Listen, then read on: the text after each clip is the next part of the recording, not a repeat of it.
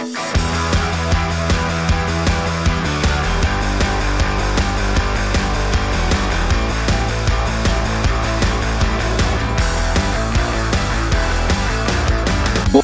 bei die Fisch. Ja, herzlich willkommen, ihr lieben Buddies, zu einer weiteren brandneuen Folge Buddha Buddy. Fisch. Wir haben Dienstag, den 24.08.2021 und 20 Uhr 24. Wir sind jetzt in die 20er gekommen, hast du gemerkt? Ja, und vor allem in vier Monaten ist Weihnachten. Ja, Oder Heiligabend. Also- ist ja auch dann schon bald der 24. Genau, ähm, genau. Wir äh, treffen uns heute wieder alle über Discord, also wir sind ähm, virtuell miteinander verbunden. Heute, wie letztes Mal angekündigt, eine Sonderfolge. Ähm, wir haben heute zu Gast meine ähm, äh, sehr geschätzte Schwester, ähm, die äh, Bea. Dürfen wir dich Bea nennen oder wie willst du genannt werden? Ist das okay? Eigentlich Beatrice, ne? aber kurz vom Bea. Sie nickt, also ja.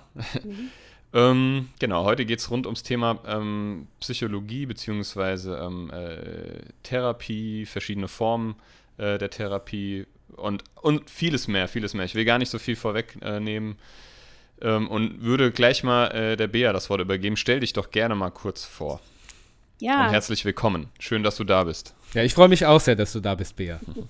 vielen Dank. Ähm, ich äh, ist tatsächlich mein erster Podcast, äh, in dem ich zu Gast bin und bin tatsächlich ein bisschen aufgeregt, weil ich das noch nicht gemacht habe, aber Das- ich freue mich auch. Ähm, genau. Und ähm, ja, ähm, ihr habt schon gehört, wie ich heiße. Ähm, und ich bin heute ähm, nicht in meiner Funktion als Schwester hier, sondern in meiner Funktion als Psychotherapeutin. Ähm, Genau. Das heißt, ich habe äh, Psychologie studiert und dann eine Ausbildung zur Psychotherapeutin gemacht. Und ähm, ich arbeite seit sechs Jahren tatsächlich schon ähm, in eigener Praxis. Ähm, das bedeutet, dass bei mir Menschen, alle, die erwachsen sind, also alle über 18, ähm, kommen können und bei mir Therapie machen können. Nebenbei unterrichte ich noch an der Universität und ich unterrichte auch ähm, junge Psychotherapeuten in der Ausbildung, aber das ist so meine Hauptaufgabe, dass ich Menschen mit psychischen Erkrankungen behandle. Mhm. Das ist, also da kann man, also das ist super interessant. Da haben wir auch Glück, dass wir dich da, dass wir quasi so an der Quelle sitzen mit dir. Ähm, weil, äh, ja, man hat ja viel zu tun, nehme ich mal an, ne, als äh, äh, Psychotherapeutin. Und gerade jetzt in der Corona-Zeit, da können wir auch gleich nochmal drauf eingehen, wie das so, wie sich das so entwickelt hat. Ähm, du hast aber, hast du das, ich weiß nicht, ob du es erwähnt hast, du hast ja dein Diplom, das ist mir wichtig zu erwähnen, du hast ja dein Diplom auch gemacht, ne, als es noch ging. Genau, Ähm, ich habe mein Diplom, Diplom, ja. gemacht, als es noch ging. Ähm, ich habe mein Vordiplom Ja. in Frankreich gemacht an der Universität und dann bin ich nach Deutschland gekommen und habe in Gießen noch mein Diplom gemacht. Das war damals noch die Voraussetzung dafür, dass man dann ins sogenannte Staatsexamen, in die Approbation gehen konnte zur Psychotherapeutin. Ja, sehr schön. Heute Also ist das klingt auf jeden. Fall sehr spannend. Ja, Ja, danke. stimmt. Super. Heute der Master, genau, richtig, ja. Ja. Ja, Bea, da, äh, wie gesagt, auch von meiner Seite aus nochmal vielen, vielen Dank, dass du dir die Zeit nimmst. Ähm, ich glaube, dass dein Terminkalender in der Praxis wahrscheinlich aus allen Nähten platzt und du trotzdem heute Abend die Zeit gefunden hast, in unserem Podcast äh, zu Gast zu sein. Und ähm, ich würde da einfach direkt gerne mit meiner ersten Frage starten. Und zwar, ich, das können unsere Zuschauer und Zuschauerinnen natürlich nicht sehen, Du meinst die aber du Zuhörer? sitzt da und ich sehe, und die, ja, die Zuhörerinnen, und du sitzt da und strahlst, wenn du Ja. äh, von deinem Beruf redest. Und ähm, deswegen äh, meine erste Frage gleich, ähm, warum hast du dich denn dazu entschieden, diese Ausbildung zu machen und als Psychotherapeutin dann zu agieren? Und war das schon immer dein Wunsch? Also tatsächlich gibt es einen auslösenden Moment dafür. Und zwar habe ich, als ich elf Jahre alt war, in der Bibliothek von meiner Mutter ein Buch gelesen, das zu der Zeit äh, ziemlich berühmt war. Ähm, das hieß Die Grundformen der Angst.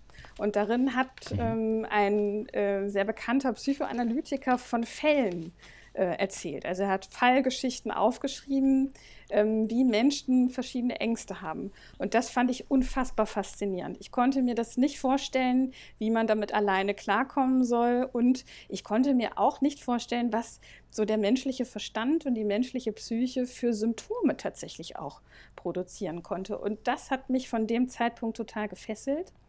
Und dann habe ich ähm, viel darüber gelesen und mich sehr, dafür, sehr dafür interessiert. Ich finde Menschen generell sehr spannend und ich mag es, dass Menschen unterschiedliche absolut, Geschichten absolut, haben. ja. Genau, und dann war das in meinem Kopf drin. Ähm, und ich habe tatsächlich für mein ähm, Psychologiestudium ziemlich hohe Hürden überwinden müssen. Äh, zu meiner Zeit und ich glaube auch immer noch heute ist es so, dass man dafür ein ähm, ziemlich gutes Abitur braucht.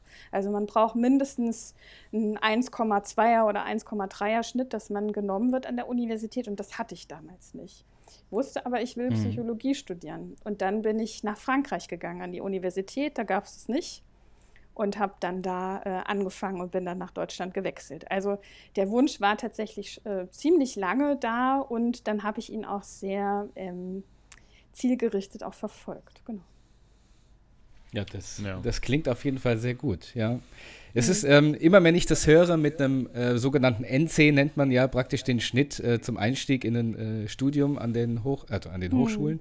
Ich finde es aber so ein bisschen schade, weil ich meine, na klar, irgendwie muss man aussortieren, aber es gibt, glaube ich, ähm, sehr viele engagierte und mit Herzblut ihren Beruf ausführende Menschen, die vielleicht einen schlechteren Schnitt in der Schule hatten, weil sie vielleicht noch nicht ganz wussten, was sie machen sollen, aber wären hervorragende ja, Psychotherapeuten oder Psychotherapeutinnen oder was anderes geworden, können es aber nicht machen, weil der NC zu schlecht ist. Ich glaube, daran müsste man in Deutschland noch ein bisschen schrauben. Ja. Aber schön, dass du es trotzdem geschafft ja. hast. Ja. ja. Da gebe ich dir wirklich total recht. Ähm, ich glaube, ähm, es bietet natürlich dann wieder nur einer gewissen Gruppe Zugang, nämlich der Gruppe von Menschen, die in ihrem Leben Zeit haben und vielleicht auch familiäre und finanzielle Ressourcen, ein gutes Abitur zu machen. Und nur die mhm. kommen dann in die Ausbildung als Mediziner, als Psychotherapeuten, als Tierärzte.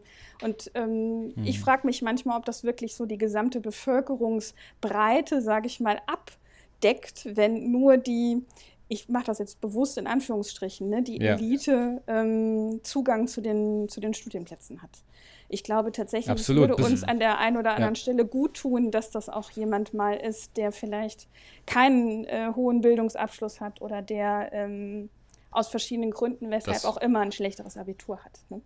Dass einfach mal mehr auf den Menschen in seinen, in seinen ähm, äh, ähm, Stärken und in, seinen, in seinem Charakter geachtet wird, nicht nur auf seine Leistung, also vielleicht nicht nur auf seine äh, schulische Leistung. Ne? Das denke ich mir auch ganz oft. Ähm. Mm. aber auf der, ja, aber auf der anderen Seite gibt es natürlich auch ich habe das auch in der Ausbildung gemerkt. Ähm, ganz viele Menschen, wo ich der Meinung war, die haben nicht das Zeug dazu. Also das ist, glaube ich, so ein schwieriger, es ist so, so, so, da so einen Mittelweg zu finden, ist, glaube ich, nicht leicht. Deswegen ist es auch wahrscheinlich hier so, wie es ist.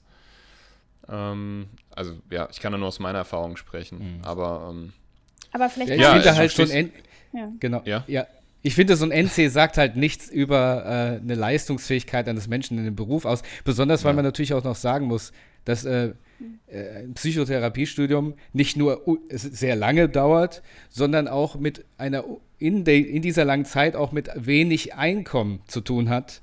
Und äh, mhm. da kommt dann wieder der finanzielle Background der Familie zum Tragen, was natürlich anderen Menschen dann verwehrt bleibt, was sehr, sehr schade ist. Ja. ja. Da gebe ich euch völlig recht. Ne? Also ähm, die Ausbildung zum Psychotherapeuten ist in Deutschland ziemlich ähm, mit hohen Qualitätsstandards versehen, was ja auf der einen Seite richtig gut ist, auf der anderen Seite ne, gerade an dem Punkt vielleicht auch wieder so ein bisschen schwierig wird. Also um in Deutschland Psychotherapeut äh, zu werden, muss man ähm, heute seinen Master gemacht haben, früher noch das Diplom. Und an dieses äh, Universitätsdiplom schließt sich eine Ausbildung an. Diese Ausbildung endet mit dem Staatsexamen und die Ausbildung ist vergleichbar mit der Facharztausbildung. Ne? Also auch jemand, der Medizin mhm. studiert hat, mhm. endet nicht sofort als Radiologe oder als Allgemeinmediziner oder als Gynäkologe, sondern ähm, er ist erstmal Arzt und kommt dann in seine praktische Zeit, verdient aber in dieser Zeit auch schon Geld, um seinen Facharzt zu machen. Das ist beim Psychotherapeuten tatsächlich ich muss sagen, war nicht so, weil wir ähm, seit einigen Wochen erst eine Ausbildungsreform auf dem Markt haben, bei, dem das bei der das ähnlich geregelt werden soll. Aber bis vor ein paar Wochen war es so, dass man dann in diesem Staatsexamen mindestens drei bis fünf Jahre Patienten behandelt hat, in Krankenhäusern gearbeitet hat und tatsächlich dafür nicht oder nur sehr, sehr schlecht bezahlt worden ist. Ähm, wir haben also Vollzeit ja. gearbeitet, wir haben mhm. Patienten in voller Verantwortung auch behandelt und haben dafür sehr wenig Geld bekommen, mussten aber dann die Ausbildung natürlich auch noch bezahlen. Mhm. Und das ist sicherlich was, wo wir, jetzt benutze ich mal einen kurzen Fachbegriff, viel intrinsische Motivation brauchen. Das bedeutet, man muss sehr von innen heraus motiviert sein, das auch durchzuziehen, weil das eine sehr harte Zeit ist, ähm, mhm. nicht nur finanziell, sondern auch ähm, ne, fürs Leben. Also man ist da fulltime ja, beschäftigt, man macht Ausbildung. Ähm, das ist schon nicht ohne. Das sichert einen hohen Tests vor sich, die man auch noch bestehen muss, genau in dieser ja. harten Zeit der Praktikas. Genau. Ja, ja. also ja. das ist jetzt anders geregelt. Ähm, seit ein paar Wochen wird das so geregelt, dass wenn man mit dem Studium abschließt, nie, ähm, mit dem Master abschließt, tatsächlich ähm, gleichgestellt ist mit der Approbation, also dem Staatsexamen. Und das bedeutet, dass man dann, wenn man in die Psychotherapeutenausbildung geht, ein geregeltes Gehalt bekommt. Und mit geregelt, dass ihr mal eine Hausnummer habt, sprechen wir hier von 1200 bis 1400 Euro. Ne, für eine volle Stelle mit Brutto, mit, ne? Ja, mit voller, ja. mit voller Verantwortung ne, in den Psychiatrien, in den Kliniken, ja. in der Behandlung von Patienten. Mm. Also habt Gnade mit euren Psychotherapeuten. Die verdienen sich mit den Praxen und mit ihren Jobs nicht dumm und dämlich, sondern die zahlen erst mal zehn Jahre ihre Studiengebühren zurück.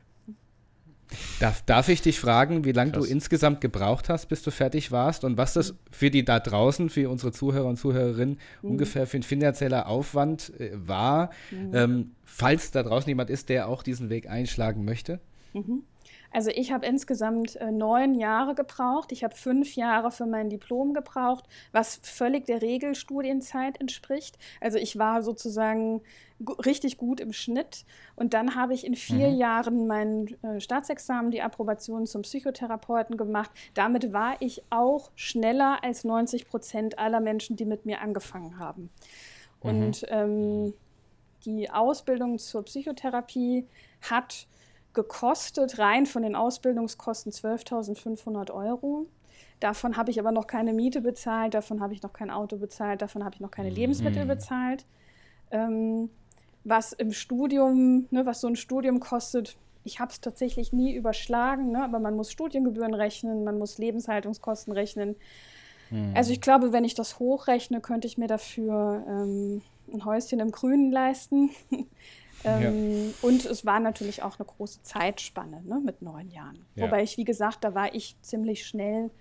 Ähm, andere brauchen dadurch, dass sie noch arbeiten ähm, oder länger arbeiten. Ne, nebenbei gearbeitet habe ich auch, aber ähm, die hm. vielleicht größere Jobs haben, die Familien zu ernähren haben, die schon Kinder bekommen, die brauchen hm. da deutlich länger. Mhm. Naja, und, und man muss auch sagen, so, also meine, wir sind ja normal Geschwister und ich kenne dich ein bisschen. ein bisschen. Du bist natürlich auch sehr ehrgeizig. Das ist das, was ich immer an dir bewundert habe. Ne? Also das ist das, mhm. wo ich immer gedacht habe, krass, also wie, wie, schafft, wie, wie, schafft sie das immer nur? Also das muss man einfach dazu sagen. Das, das kenne ich auch nicht von jedem. Das hat wahrscheinlich auch eine Rolle gespielt. Ne? Ich und das zeigt, halt dass Bea da für ihren Job brennt, auf jeden genau, Fall. Genau, und, und vielleicht ja. natürlich auch gegen Ende, man will halt auch irgendwann mal fertig werden. Ne? So das vielleicht, spielt ja vielleicht auch eine Rolle, ne? Also, also weil neun ähm, Jahre, auch wenn du schnell warst, neun Jahre sind halt trotzdem neun Jahre, ne? Das ist schon. Mhm. Also ihr, jetzt habe ich, ne? jetzt hab ich da noch. Nicken, oh, sorry, ja. ja. Ihr seht mich viel nicken, ne? Ja. Also große Zustimmung, ja, mhm. genau. Ja. ja. Wie, wie ist das jetzt, Bea, wenn man dann fertig ist, hat alles vollbracht und hat auch noch ein gutes Ergebnis am Ende.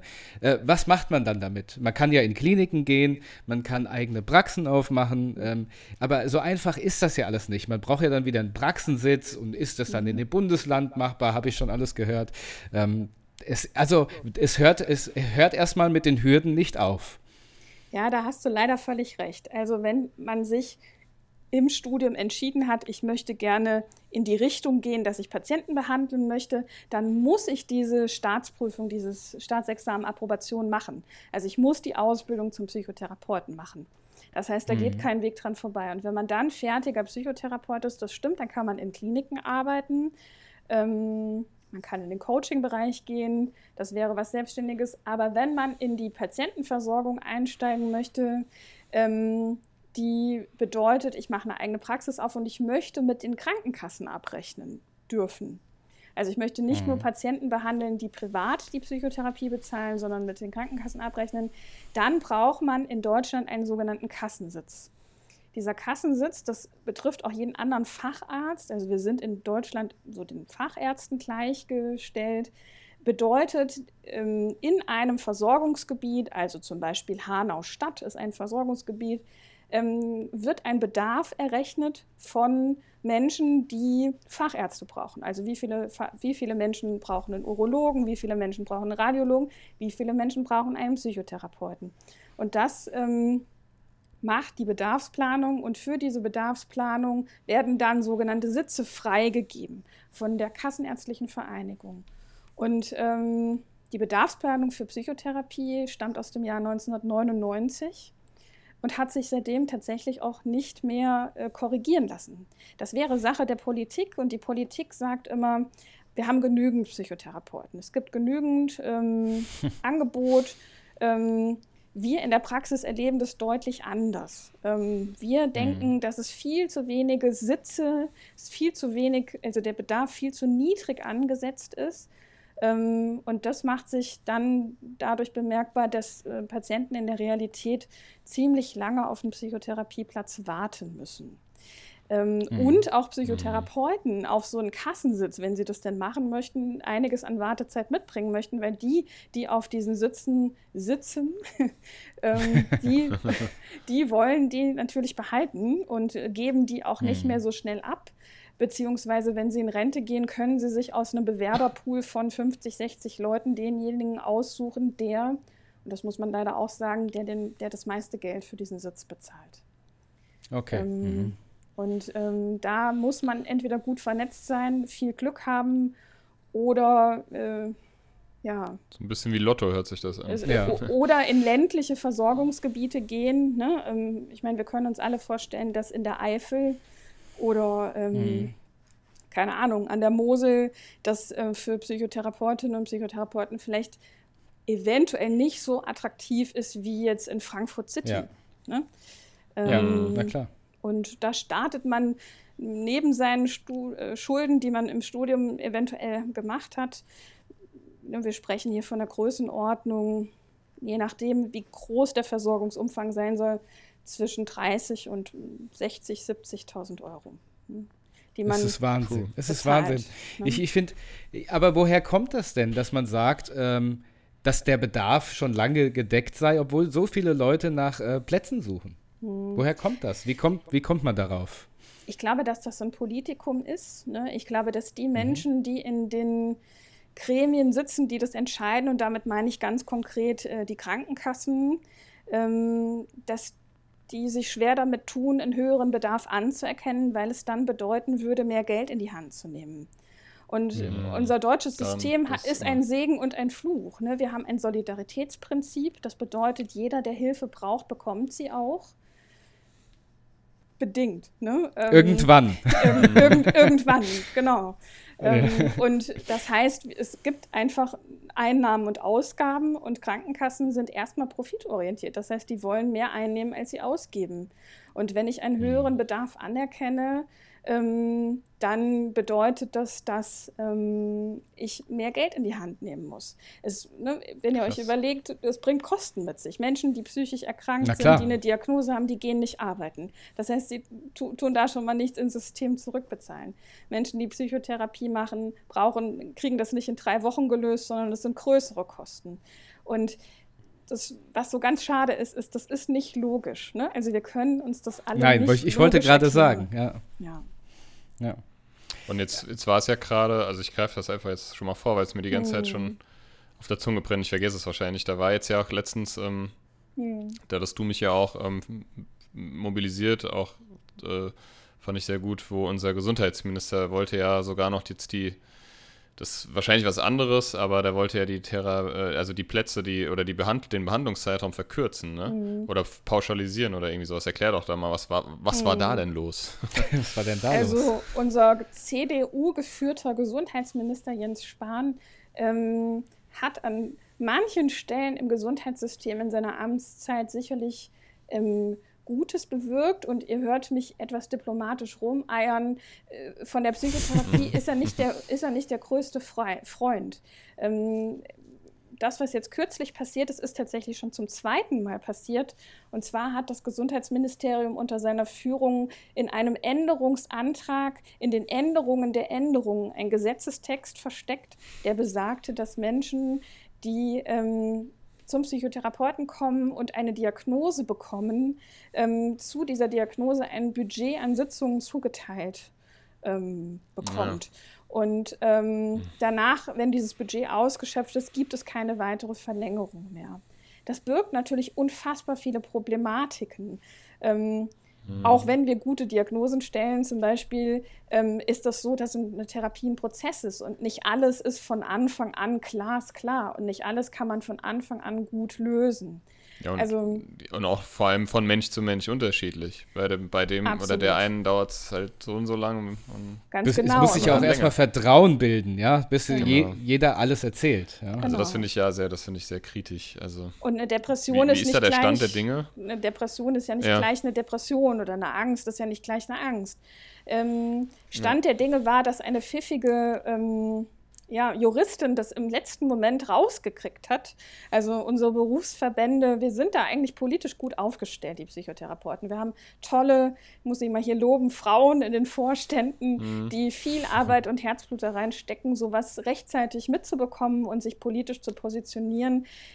Das haben Sehr wir mitgekriegt, cool, ja. allerdings erst zwei Tage vorher. Und innerhalb von 24 Stunden hat sich auf Twitter ähm, und auf anderen sozialen äh, Medien eine Meute zusammengefunden an Psychotherapeuten, die einen, ähm, ja, sagt man das, Shitstorm aufs Gesundheitsministerium mhm, ja. losgetreten haben. Ähm, und das hat dann so große Kreise tatsächlich ähm, geworfen und so hat sich so ausgebreitet, dass auch viele Betroffene davon Wind bekommen haben und wir tatsächlich innerhalb von 48 Stunden geschafft haben, zunächst diesen, diese Gesetzes, dieses, diesen, diesen Gesetzesentwurf ähm, zu vertagen im Gesundheitsausschuss, um ihn dann schlussendlich auch abzuwiegeln. Also das Ganze ist gekippt oh, offiziell. Ähm, und nun hoffen wir auf die Bundestagswahl, sage ich mal so. Ja. Okay. Ich glaube, so kann man es stehen lassen. Aber das ist ja schon mal gut. Ja. Da kann man ja erstmal zumindest in der Hinsicht aufatmen. Mal sehen. Ja, jetzt hast du uns ja ganz, jetzt hast du uns ja von dir erzählt und wie du, wie du da ähm, zu, zu deiner Berufung, zu deinem Beruf gekommen bist und auch nochmal so das ganze, der ganze Hintergrund, dass es gar nicht so leicht ist, dass man, wenn man studiert hat, wenn man, zumindest wenn man sich selbstständig machen will, ähm, wo ist denn dein äh, Praxis, also wo ist denn dein Sitz, dein Kassensitz oder dein mhm. Praxissitz? Ich bin im Landkreis Mainz-Bingen ähm, mhm. an der Grenze zu Mainz-Stadt. Das heißt, ich habe ähm, mhm. bis Alzey-Worms hoch ist unser Einzugsgebiet, wobei ich auch Patientinnen und Patienten habe, die von deutlich weiter kommen. Ähm, ich glaube, die längste denn, Anfahrt ist ja? zweieinhalb Stunden. Einfach. Krass. Ne? Das wollte ich nämlich fragen. Ist es denn ist es denn ortsabhängig oder ist es denn, ähm, wird man dann, also kann man nur, das wäre jetzt meine mhm. Frage, die ich bewusst, also ich weiß, ich glaube, ich weiß die Antwort, aber ich frage sie einfach trotzdem.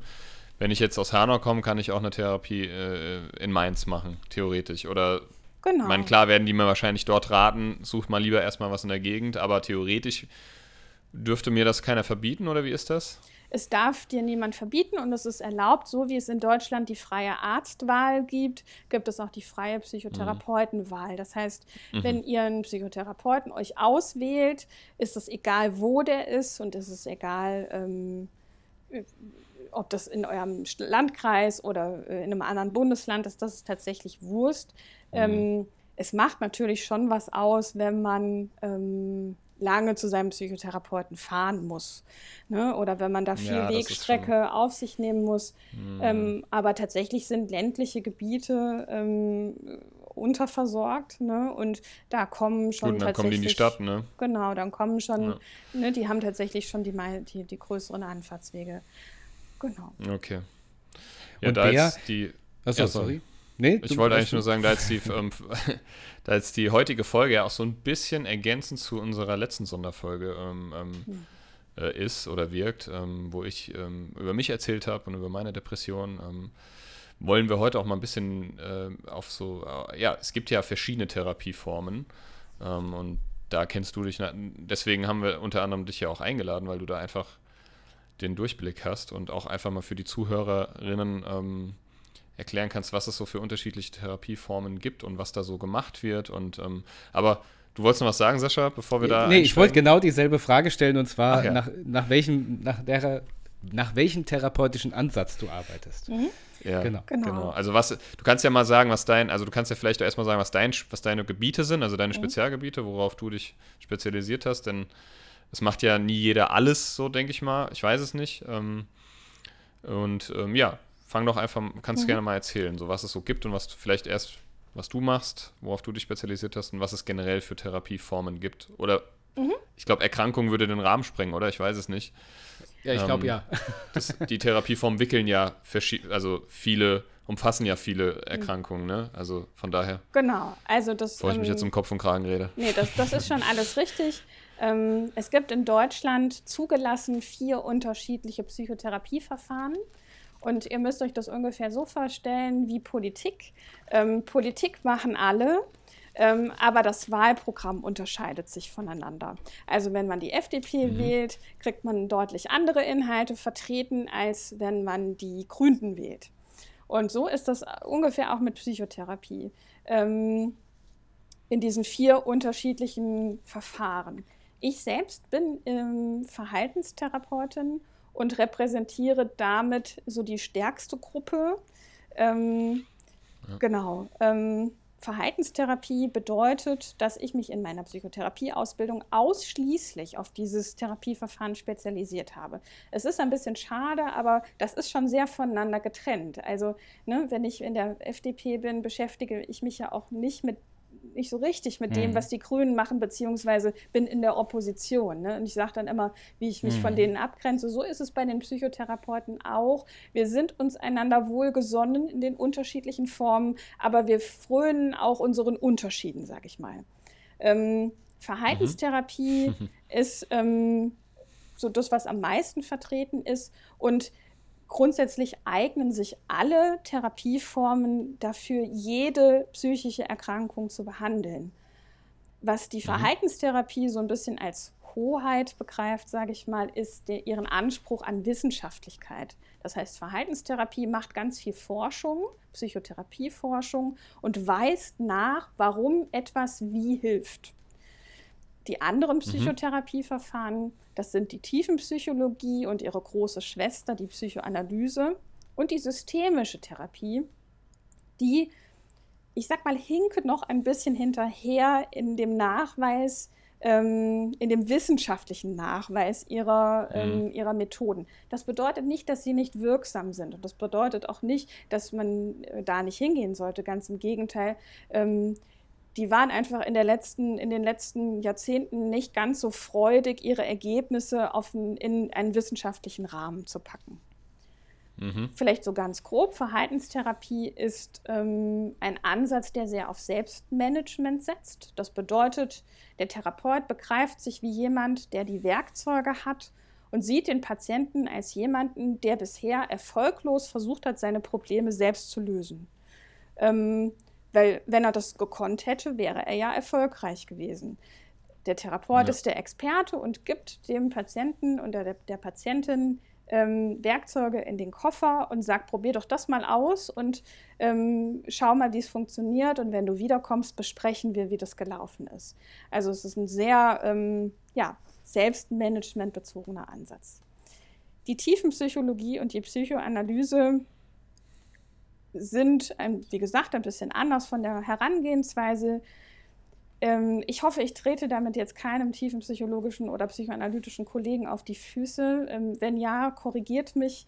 Ähm, ihr merkt, wir kennen uns in, in dem Gebiet des anderen nicht so hundertprozentig gut aus. Aber ich glaube, ich sage nichts Falsches, wenn ich sage, diese beiden Verfahren konzentrieren sich darauf, die Probleme äh, so zu betrachten, dass sie ihren Ursprung an einem früheren Zeitpunkt im Leben desjenigen oder derjenigen haben und dass man die Probleme im Hier und Jetzt besser versteht, wenn man sich die Vergangenheit anguckt.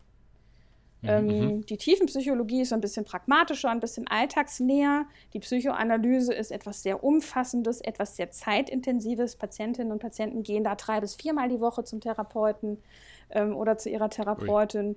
Die Tiefenpsychologie hält mhm. das ähnlich wie die Verhaltenstherapie und sieht ihren Patienten in etwa wöchentlich, aber in einem deutlich größeren Umfang als der Verhaltenstherapeut. Der Verhaltenstherapeut findet sich toll, wenn er effizient und ökonomisch arbeitet. Der Tiefenpsychologe mhm. hat in etwa so das doppelte bis dreifache Stundenkontingent zur Verfügung. Aber am Ende okay. geht es uns allen darum, dass wir erfolgreich denjenigen ähm, ne, mit seinen Problemen begleiten. Ganz neu ja. im Reigen ist die systemische Therapie. Die hat tatsächlich erst letztes Jahr ihre Zulassung endlich bekommen, mit den Krankenkassen auch abrechnen zu können. Die systemische Therapie sagt, der Mensch ist Teil von verschiedenen Systemen, von einem Familiensystem, einem, einem Kollegensystem, einem Partnerschaftssystem. Und ich schaue mir den Menschen in seinem System an. Ich schaue mir vielleicht sogar die Systeme direkt an. Das Paar, äh, die Familie, die Ehe, ähm, und ich helfe demjenigen darüber. Ich denke, so kann man es ganz gut ähm, Das klingt auch sehr interessant, ja. Genau. Ja, erstmal vielen Dank für die Ausführung. Ähm, das war ähm, auch also sehr gut erklärt, muss ich wirklich sagen, weil ich, ich muss auch sagen, auch ich habe so gar keine Fragen irgendwie. Genau, ich, ich habe hab gar keine hab. Fragen, außer eine habe ich und zwar ich habe mal was gehört von einer Schematherapie. Wo mhm. kann man die denn einordnen und was macht die denn? Ja. Weil das ist mir mal zu Ohren gekommen. Mhm.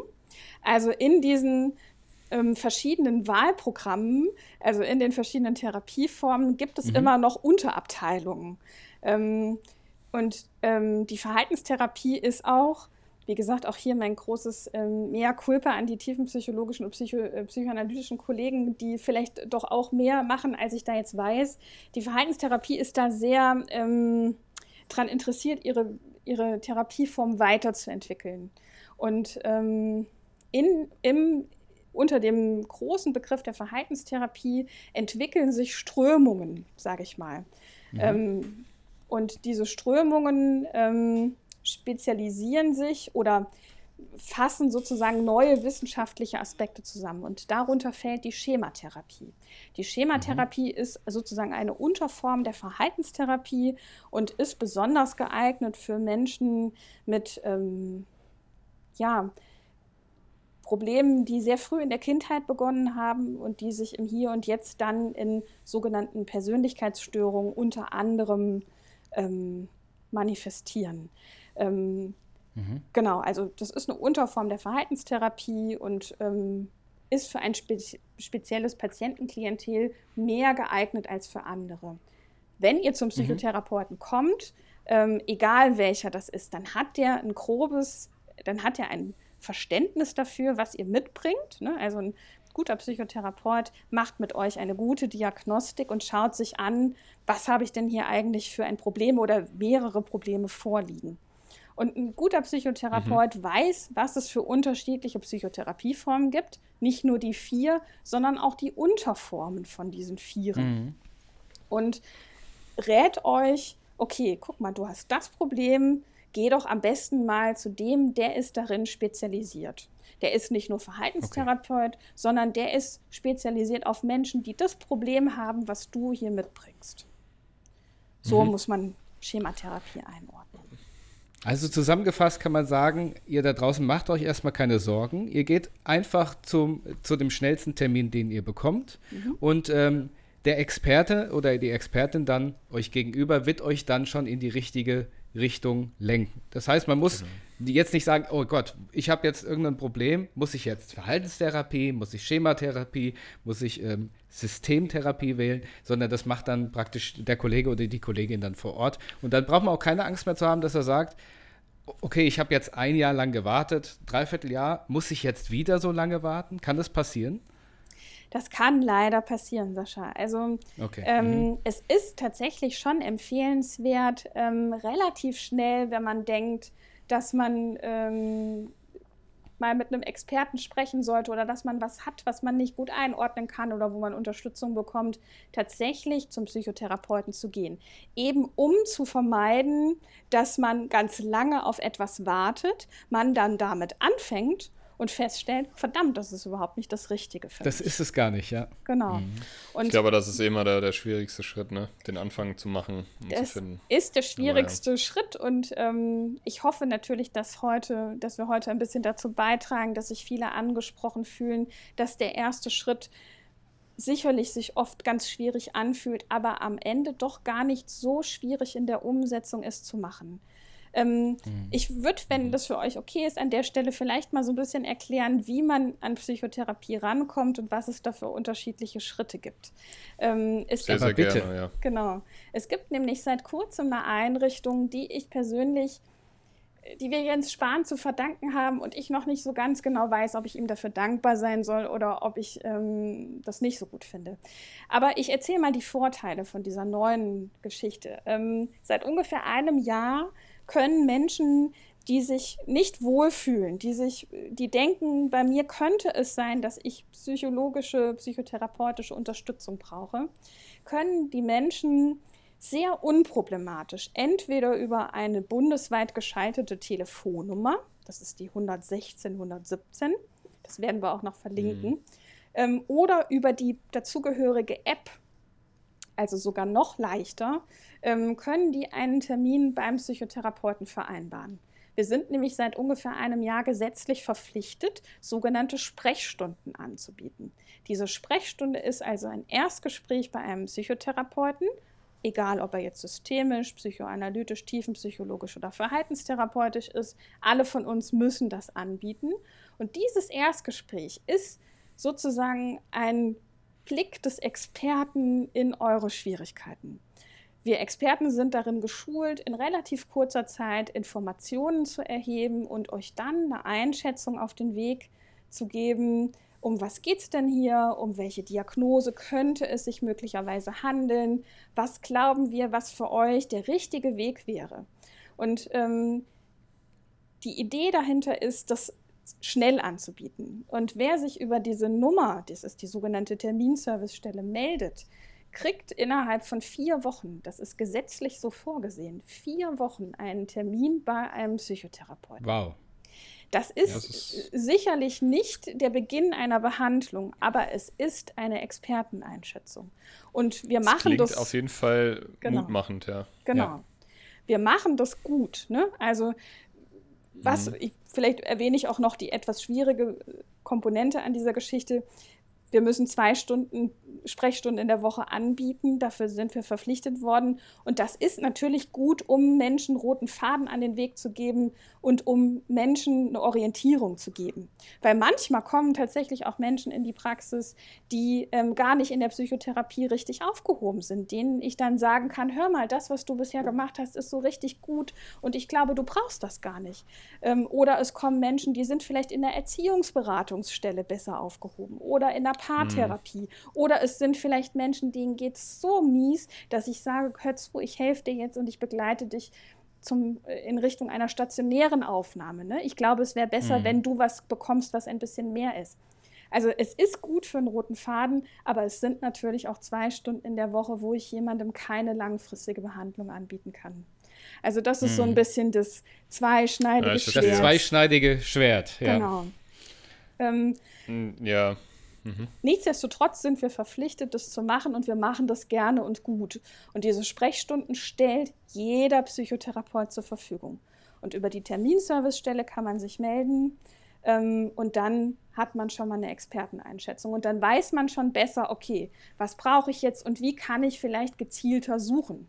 Und dann vermeidet man damit, dass jemand ewig lange auf einer Warteliste steht ähm, mit einem Therapeuten, den er vielleicht vorher noch gar nicht gesehen hat. Und wenn, wenn er ihm dann face-to-face -face gegenüber sitzt, denkt, alter Verwalter, was ist denn das für ein Vogel?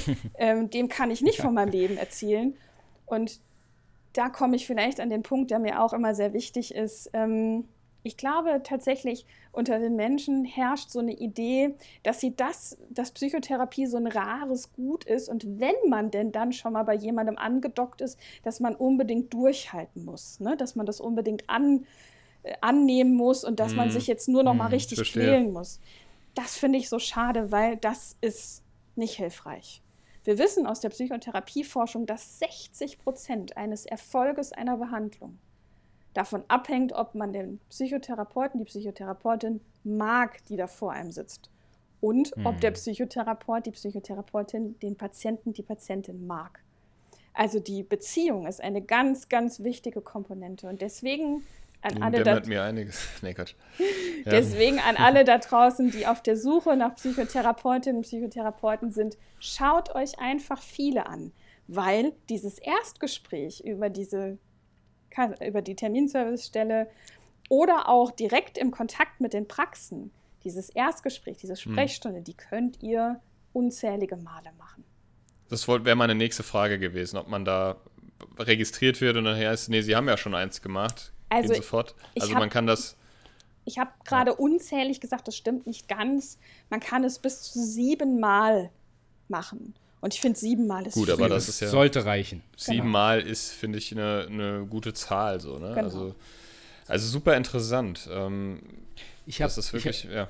Ja, ich habe noch eine Frage, liebe Bea. Mhm. Als du gesagt hast, ähm, die Menschen, die das Gefühl haben, ich könnte vielleicht Hilfe gebrauchen, gibt es denn da irgendwelche harten Punkte, wo man sagt, okay, das ist definitiv ein Indiz, dass du psychologische Hilfe brauchst, jetzt mal abgesehen von äh, suizidalen Gedanken. Das mhm. ist ja mhm. völlig klar. Ja? Aber dass man sagt, okay, das sind auffällige Punkte, wo man sagt, ähm, da ist jetzt Hilfe notwendig. Gibt es so mhm. harte Grenzen, wo man sagt, okay, da ist der Triggerpunkt jetzt erreicht? Ich würde sagen, ja. Allerdings ist das immer individuell unterschiedlich. Stellt euch vor, eure innere psychische Gesundheit ähm, ist wie der Bodensee. Und der Bodensee mhm. hat so einen gewissen Pegel. Ne? Ähm, wenn, der, interessant. Wenn, der, wenn, der, wenn der Pegel gut ist, wenn der, wenn der Wasserstand ordentlich hoch ist, dann können auf dem Bodensee Schiffe fahren, dann kann man da Kitesurfen machen, dann kann man schwimmen gehen, ohne dass man sich die Beine aufschuppert. Ähm, dann ist es. Aber wenn der Wasserstandspegel aus verschiedenen Gründen so sinkt, dass keine Boote mehr fahren können, dass kein Kitesurfen mehr möglich ist, dass man sich beim Schwimmen verletzt, dass die Fische nicht mehr gut atmen können, dann ist der Moment gegeben, spätestens dann zum Psychotherapeuten zu gehen und sich das fachlich einschätzen zu lassen. Ähm, mhm. Finde ich eine krasse, also eine gute Metapher oder so, sehr ja. gut sich vorzustellen. Genau. Also ja. Also wir gehen immer davon aus, dass psychische Gesundheit okay ist. Ne? Und so ein See hat auch Wellen und da geht es mal hoch und runter und mal ist es mal ein bisschen windig. Aber wenn sich über einen längeren Zeitraum so viel vom normalen Zustand abgezogen hat, also der Pegel sinkt, mhm. dann fängt das Leiden an, dann ist irgendwas nicht mehr in Ordnung und dann sollte man kommen. Und das ist sehr individuell unterschiedlich. Der eine merkt es an Konzentrations- und Aufmerksamkeitsschwierigkeiten. Der zweite merkt es daran, dass die Panikattacke, die er vorher nur einmal im Jahr bekommen hat, vielleicht sieben, acht, neun Mal im Monat kommt. Der dritte merkt es daran, dass ähm, immer wenn er sich ähm, immer wenn er Frust hat, tatsächlich schon mal eine Packung Eis gegessen hat, aber im Moment ist das so zwei, dreimal in der Woche. Ne? Also das ist tatsächlich mhm. einfach was, was sich von der normalen Gesundheit abzieht. Psychische Erkrankung zieht sich immer ab, außer bei einer kleinen Ausnahme, das ist die Manie. Ähm, das sind so Menschen, die so ganz euphorisch und übertrieben und äh, äh, klinisch auffällig gut gelaunt sind. Da kommt dann was obendrauf. Aber das ist tatsächlich der einzige der einzige Punkt. Mhm. So, ne? Um, um, wolltest ja. du noch was sagen? Nee. Oder? Nee, um da nämlich zu ergänzen, ähm, weil wir hatten ja, also in der, in der letzten Folge ging es ja ums Thema Depressionen. Ich denke, das ist halt auch so ein Thema, was viele interessieren könnte und vielleicht auch viele mhm. betrifft. Also ähm, es war ja so, dass, dass bei, der, bei, der, bei der Folge, wo, wo es dann um meine äh, Krankheit, um meine Depression ging, mich wirklich viele Menschen an, angeschrieben haben über Social Media oder auch angesprochen haben, haben gesagt, also entweder, ja, mir geht's, ich glaube, ich habe das auch oder ich habe das auch, mir wurde das auch diagnostiziert, ich habe denselben, dasselbe Prozedere wie du durchgemacht oder ich kenne jemanden und so, also ich glaube, das ist, also Depression, wie ist das so? Du, vielleicht weißt du das, ist das so die weit meist verbreiteste äh, Erkrankung. Ähm, man sagt ja auch immer, glaube ich, die Volkskrankheit, das ist eine Volkskrankheit irgendwie. Mhm. Ähm, und ähm, genau. also allein, also ich meine, abgesehen von mir habe ich, kenne mhm. kenn ich wirklich eigentlich zu viele Menschen um mich herum, die das auch haben, ne? Mhm. Oder, oder äh, zumindest wo, wo ich den Anschein habe, wo wir jetzt dabei sind, also wie, wie erkennt man das? Mhm. Und ich glaube, da nochmal drauf einzugehen, vielleicht was eine Depression ist. Ich habe das beim letzten Mal ja bewusst, weil ich es einfach nicht kann, nicht erklären können, wie das, wie das abläuft. Ähm, und wie unterscheidet man, mein, du hast es ja jetzt gut beschrieben, ne? so ein See hat Wellen, also Ups and Downs. Und manchmal ist, ist so ein Down auch länger, manchmal, ne? das heißt aber auch nicht gleich, dass man irgendwie jetzt eine psychische Erkrankung hat. Ähm, wie kann man denn eine depressive Phase, so eine mhm. Depri-Phase, um es mal salopp mhm. zu sagen, unterscheiden von einer wirklichen Depression? Also, mhm. wie kann man das ausmachen? Ich, ich, mhm. Ja, das würde mich echt mal brennend interessieren. Okay. Und dann kann man ja, kannst du ja gerne nochmal drauf eingehen, ähm, was eine Depression ist. Und äh, da mhm. gibt es ja auch verschiedene schwer, äh, schwere äh, mhm. Grade, wenn man, wenn man so sagen kann. Und ja, genau. Genau. Also vielleicht, ähm, genau. Ähm, zu der Frage Volkskrankheit, ja, absolut. Also die Depression mhm. gehört zu einer, ähm, also ist ein Teil einer Gruppe von Erkrankungen, die die Stimmung betreffen. Ähm, wir Psychotherapeuten mhm. und Ärzte, die sich in diesem Bereich aufhalten, wir unterteilen verschiedene Erkrankungsgruppen. Zum Beispiel unterscheiden wir Angsterkrankungen von ähm, Krank Erkrankungen, die die Stimmung betreffen, von Erkrankungen, die ähm, die Impulskontrolle betreffen, von Erkrankungen, die Sucht, äh, also Suchterkrankungen. Wir kennen also mhm. verschiedene Gruppen von Erkrankungen. Und die Erkrankungen, die die Stimmung betreffen, also sei es, dass die Stimmung viel zu schlecht ist über einen langen Zeitraum, sei es, dass die Stimmung chronisch über einen großen Zeitraum immer so, also fünf Punkte unter, norma unter normal ist, verschlechtert. Das mhm. wäre auch eine Erkrankung der Stimmung. Oder dass die Stimmung so verändert ist, dass man sich so fühlt, als müsste man Bäume äh, ausreißen und mit dem Pferd in die Psychotherapiestunde reiten. Und das ist jetzt leider eine wahre Geschichte. Ähm, dann ist die Stimmung verändert. ähm, und okay. dann hat man Erkrankung der Stimmung. Äh, und diese Erkrankungen sind tatsächlich auf Platz 1 in Deutschland der psychischen Erkrankung. Mhm.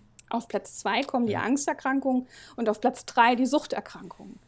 Ähm, Aber da muss ich mal ganz kurz nochmal äh, mhm. einhaken, weil, also wenn das auf Platz 1 ist, und es ist ja, ich weiß nicht, wie du das empfindest, aber es ist doch immer noch ein viel zu großes Tabu in unserer Gesellschaft, oder? Also kann man das festmachen? Ist das so ein Ding? Ist das weltweit? Ist das hier nur bei uns in Deutschland so? Weil wir halt einfach auch ein. Mhm. Also, weiß ich nicht, wir sind ja, wir sind ja bekannt für unsere ja, Arbeitervolk, Disziplin und, und, und, und bloß keine Schwäche zeigen. Also so eine Mentalität, die ich finde ich völlig mhm. veraltet und völlig, völlig viel zu veraltete Werte mit sich bringt. Und ist das denn wirklich so ein Tabuthema noch? In, also ich, ich finde schon, weil wenn ich so, mhm. äh, ja, wenn ich so um mich gucke und so und ich habe halt wirklich im direkten Kontakt oder halt auch im indirekten Kontakt mit Leuten zu tun, äh, die davon betroffen sind, die, die da die das wirklich für sich behalten haben, eine ganz, ganz, ganz, ganz lange Zeit oder immer noch für sich behalten. Mhm. Ähm, weil sie einfach Angst haben, damit mhm. an die ja, Öffentlichkeit zu gehen, im Sinne von halt, ich glaube, ich meine, es fängt ja erstmal bei sich selbst an, das zu akzeptieren, ne? Mhm. Das ist so, glaube ich, auch ein ganz schwerer Schritt. Absolut.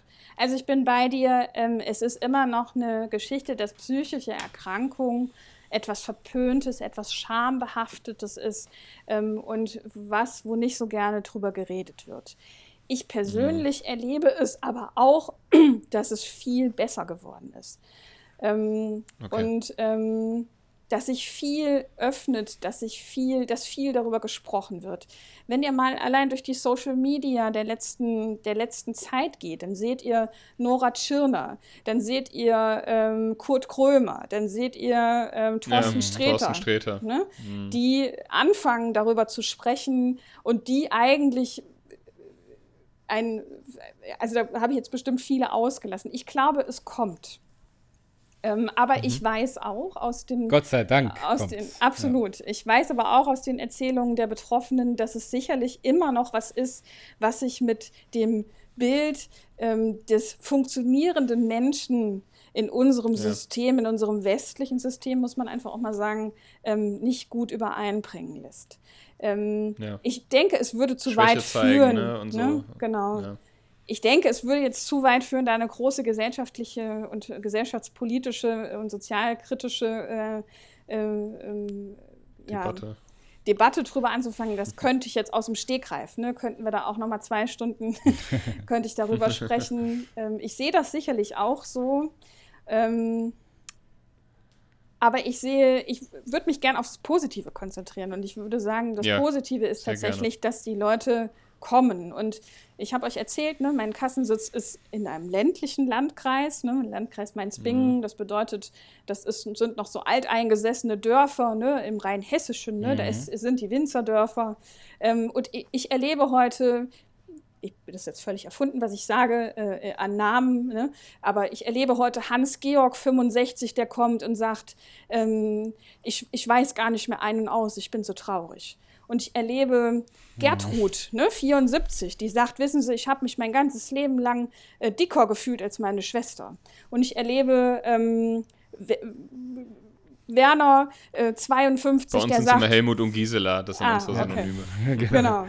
Ne? Und ich erlebe den Werner, der sagt mit 52, hören Sie, äh, Frau Doktor, manchmal sagen sie noch Frau Doktor zu mir, obwohl ich das gar nicht hm. bin. Frau Doktor, ähm, ich hab, ich krieg, ich, ich krieg meinen Penis nicht mehr hoch. Ne? Also das sind schambesetzte Themen und ich, ich, ich feiere das wirklich. Ich bin ganz stolz auf diese Menschen, die weil Gerade in der Generation. In der Generation vom Land, aus dem Dorf, die kommen und sich diesen, mit diesen Problemen anvertrauen. Und deswegen mhm. würde ich, ne, würd ich äh, gerne ähm, sagen, ja, es ist noch verpönt und es ist an vieler Stelle gibt es da Gegenwind.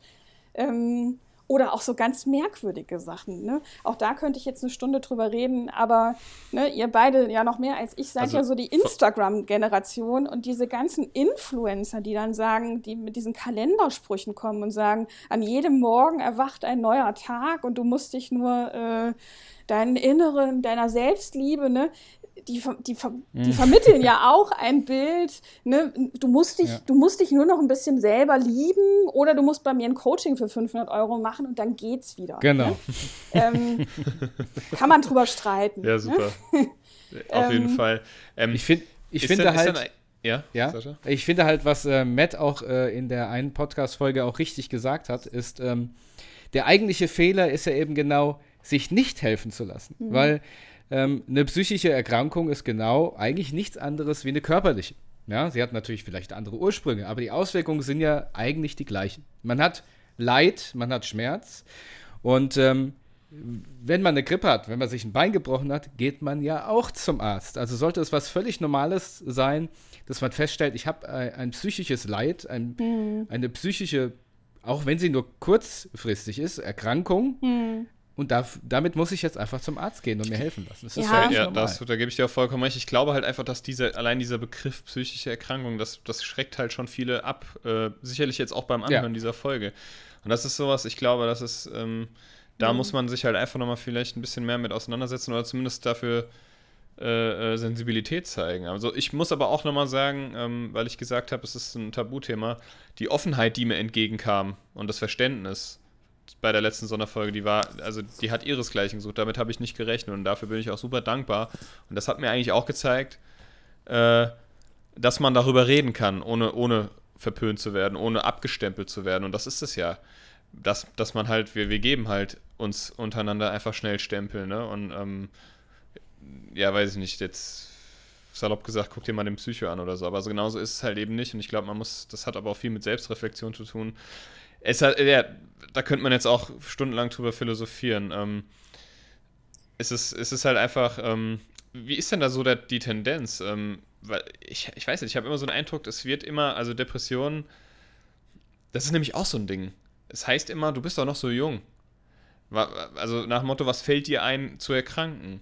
So, also du bist doch noch mhm. jung und, und fröhlich und ein junger Hüpfer und du hast dein Leben noch vor dir und das sehe ich halt einfach ein bisschen anders. Ähm, also wir haben ja noch eine ganz wichtige Frage nicht geklärt, nämlich wann hat man denn ja. eine Depression und wann wird ja. das vielleicht auch tatsächlich inflationär benutzt, um etwas mhm. zu beschreiben, was schwierig ist.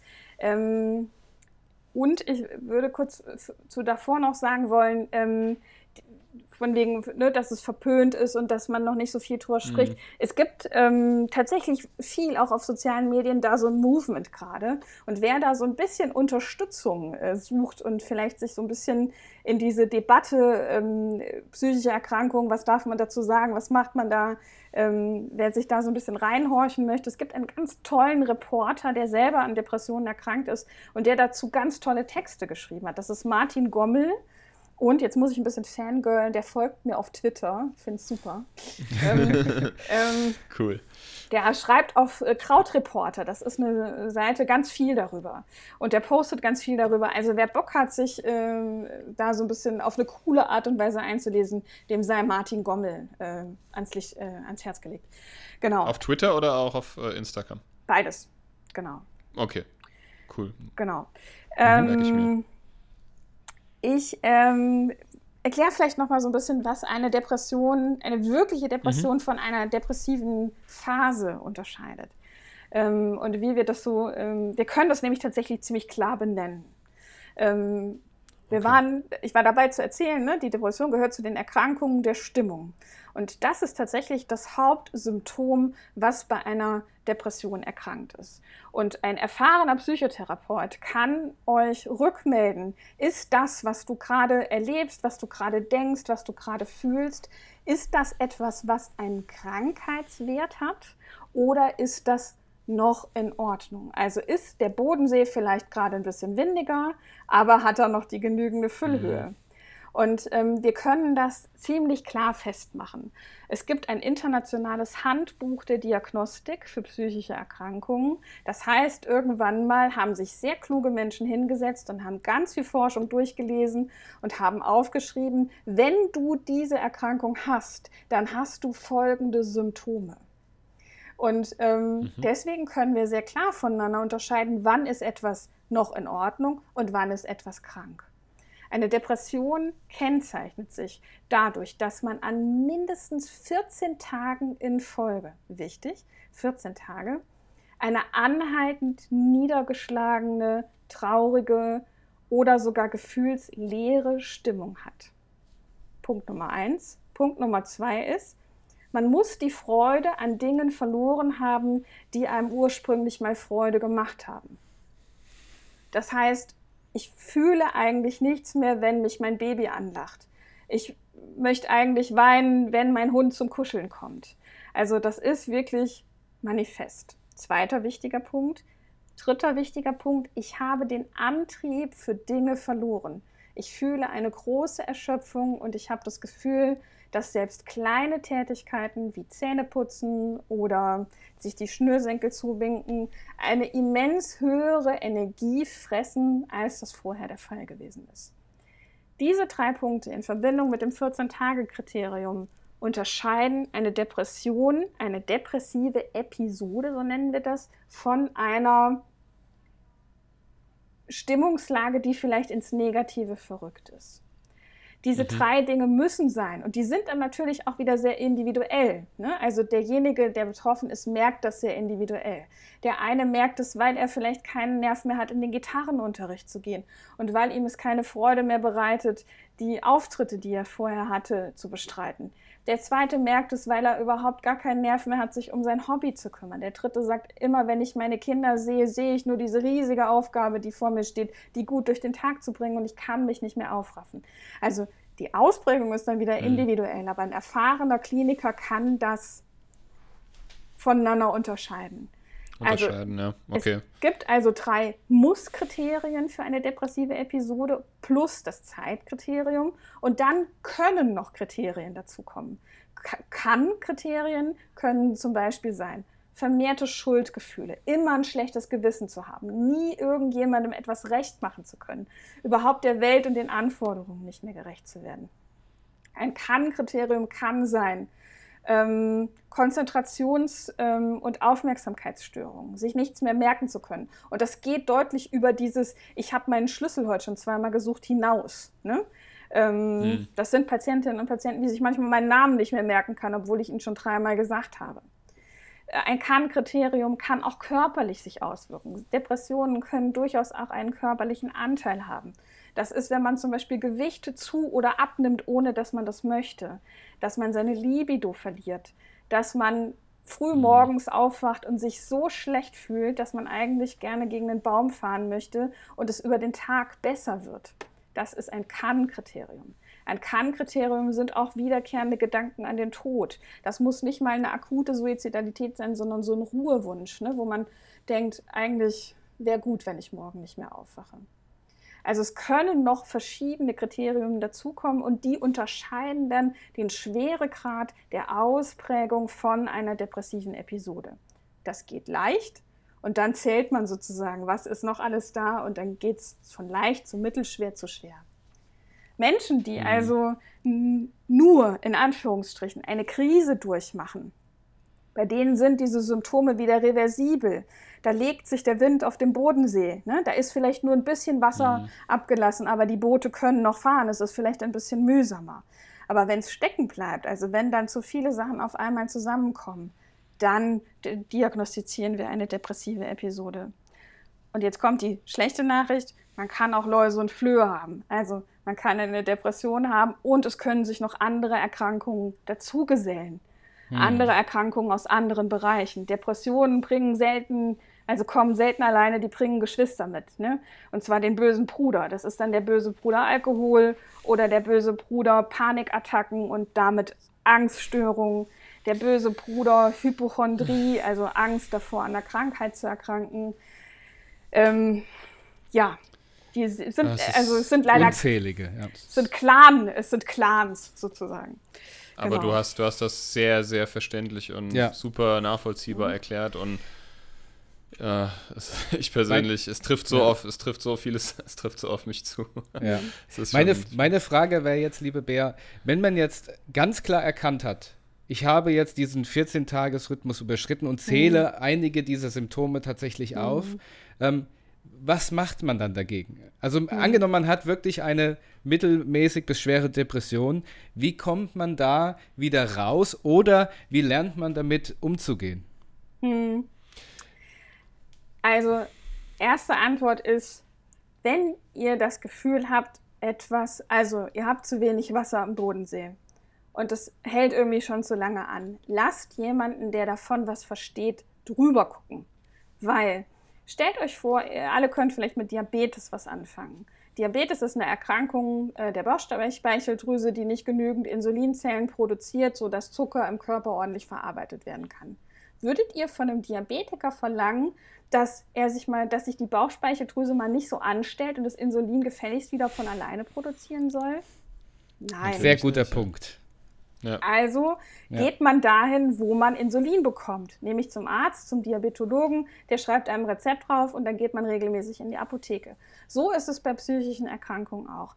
Lasst einen Profi drauf gucken und der wird euch schon sagen, ist das, was ihr da gerade spürt, ist das in Ordnung? Geht das vielleicht von alleine wieder weg? Braucht ihr vielleicht ein wenig Unterstützung oder braucht ihr sie nicht? Im besten Falle geht ihr raus und der Psychotherapeut hat euch gesagt, herzlichen Glückwunsch, das, was Sie machen, ist alles richtig und gut und hilft euch dabei, aus dem Tief wieder rauszukommen.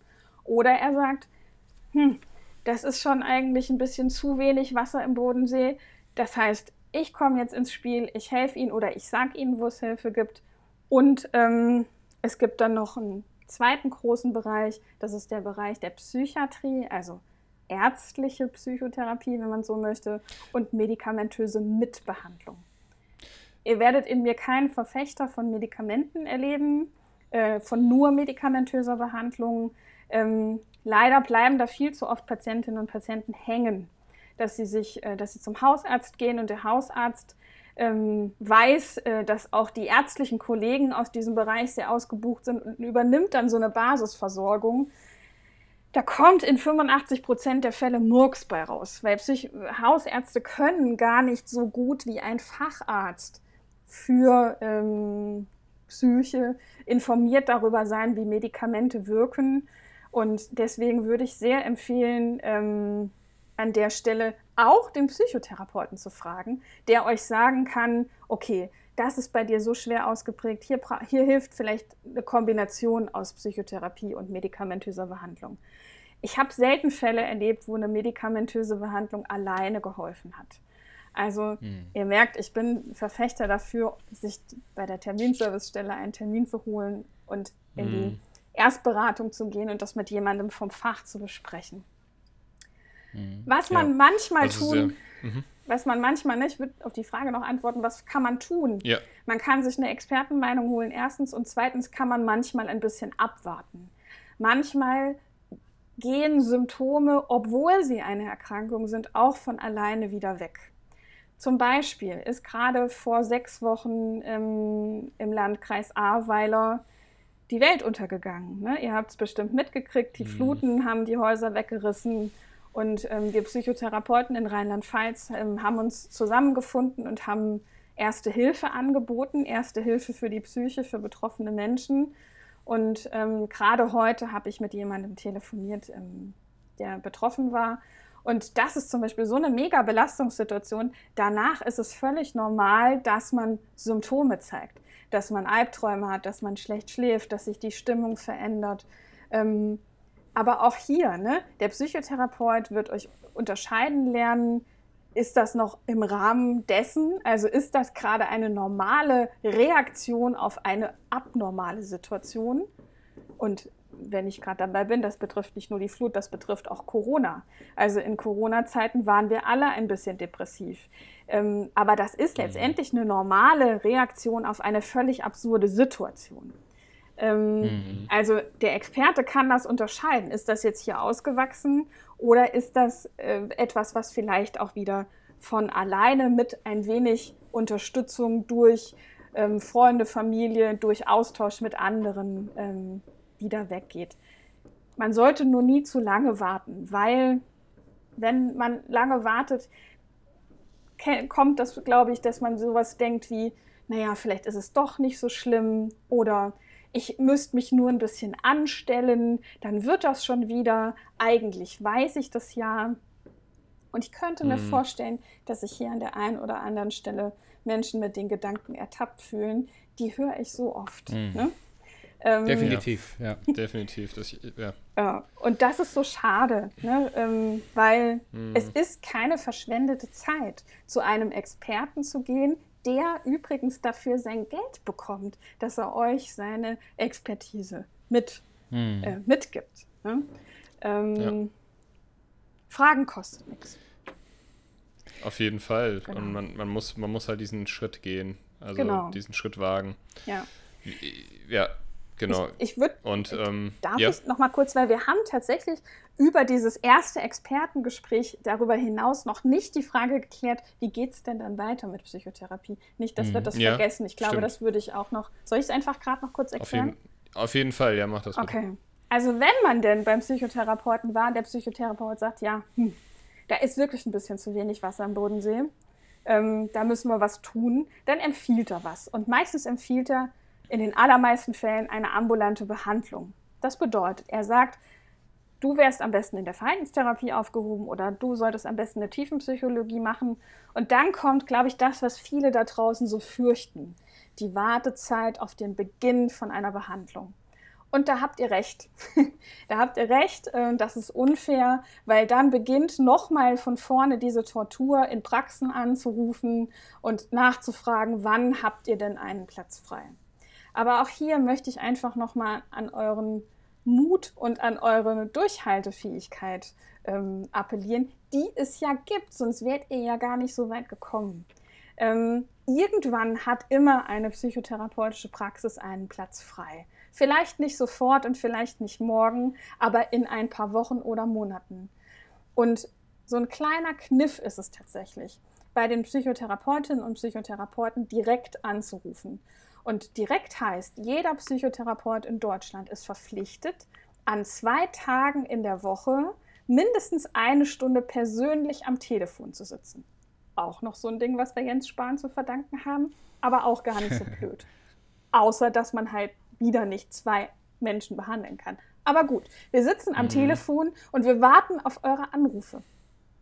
Das heißt, wir gehen persönlich und wenn es nur zwei Stunden der Woche sind, ans Telefon und ihr könnt sagen, ne, ihr könnt sagen, ich bin der und der, ich habe das und das und dann bieten wir euch so ein Erstgespräch an oder wir können euch Auskunft darüber geben, wie lange ist die Wartezeit in der Praxis.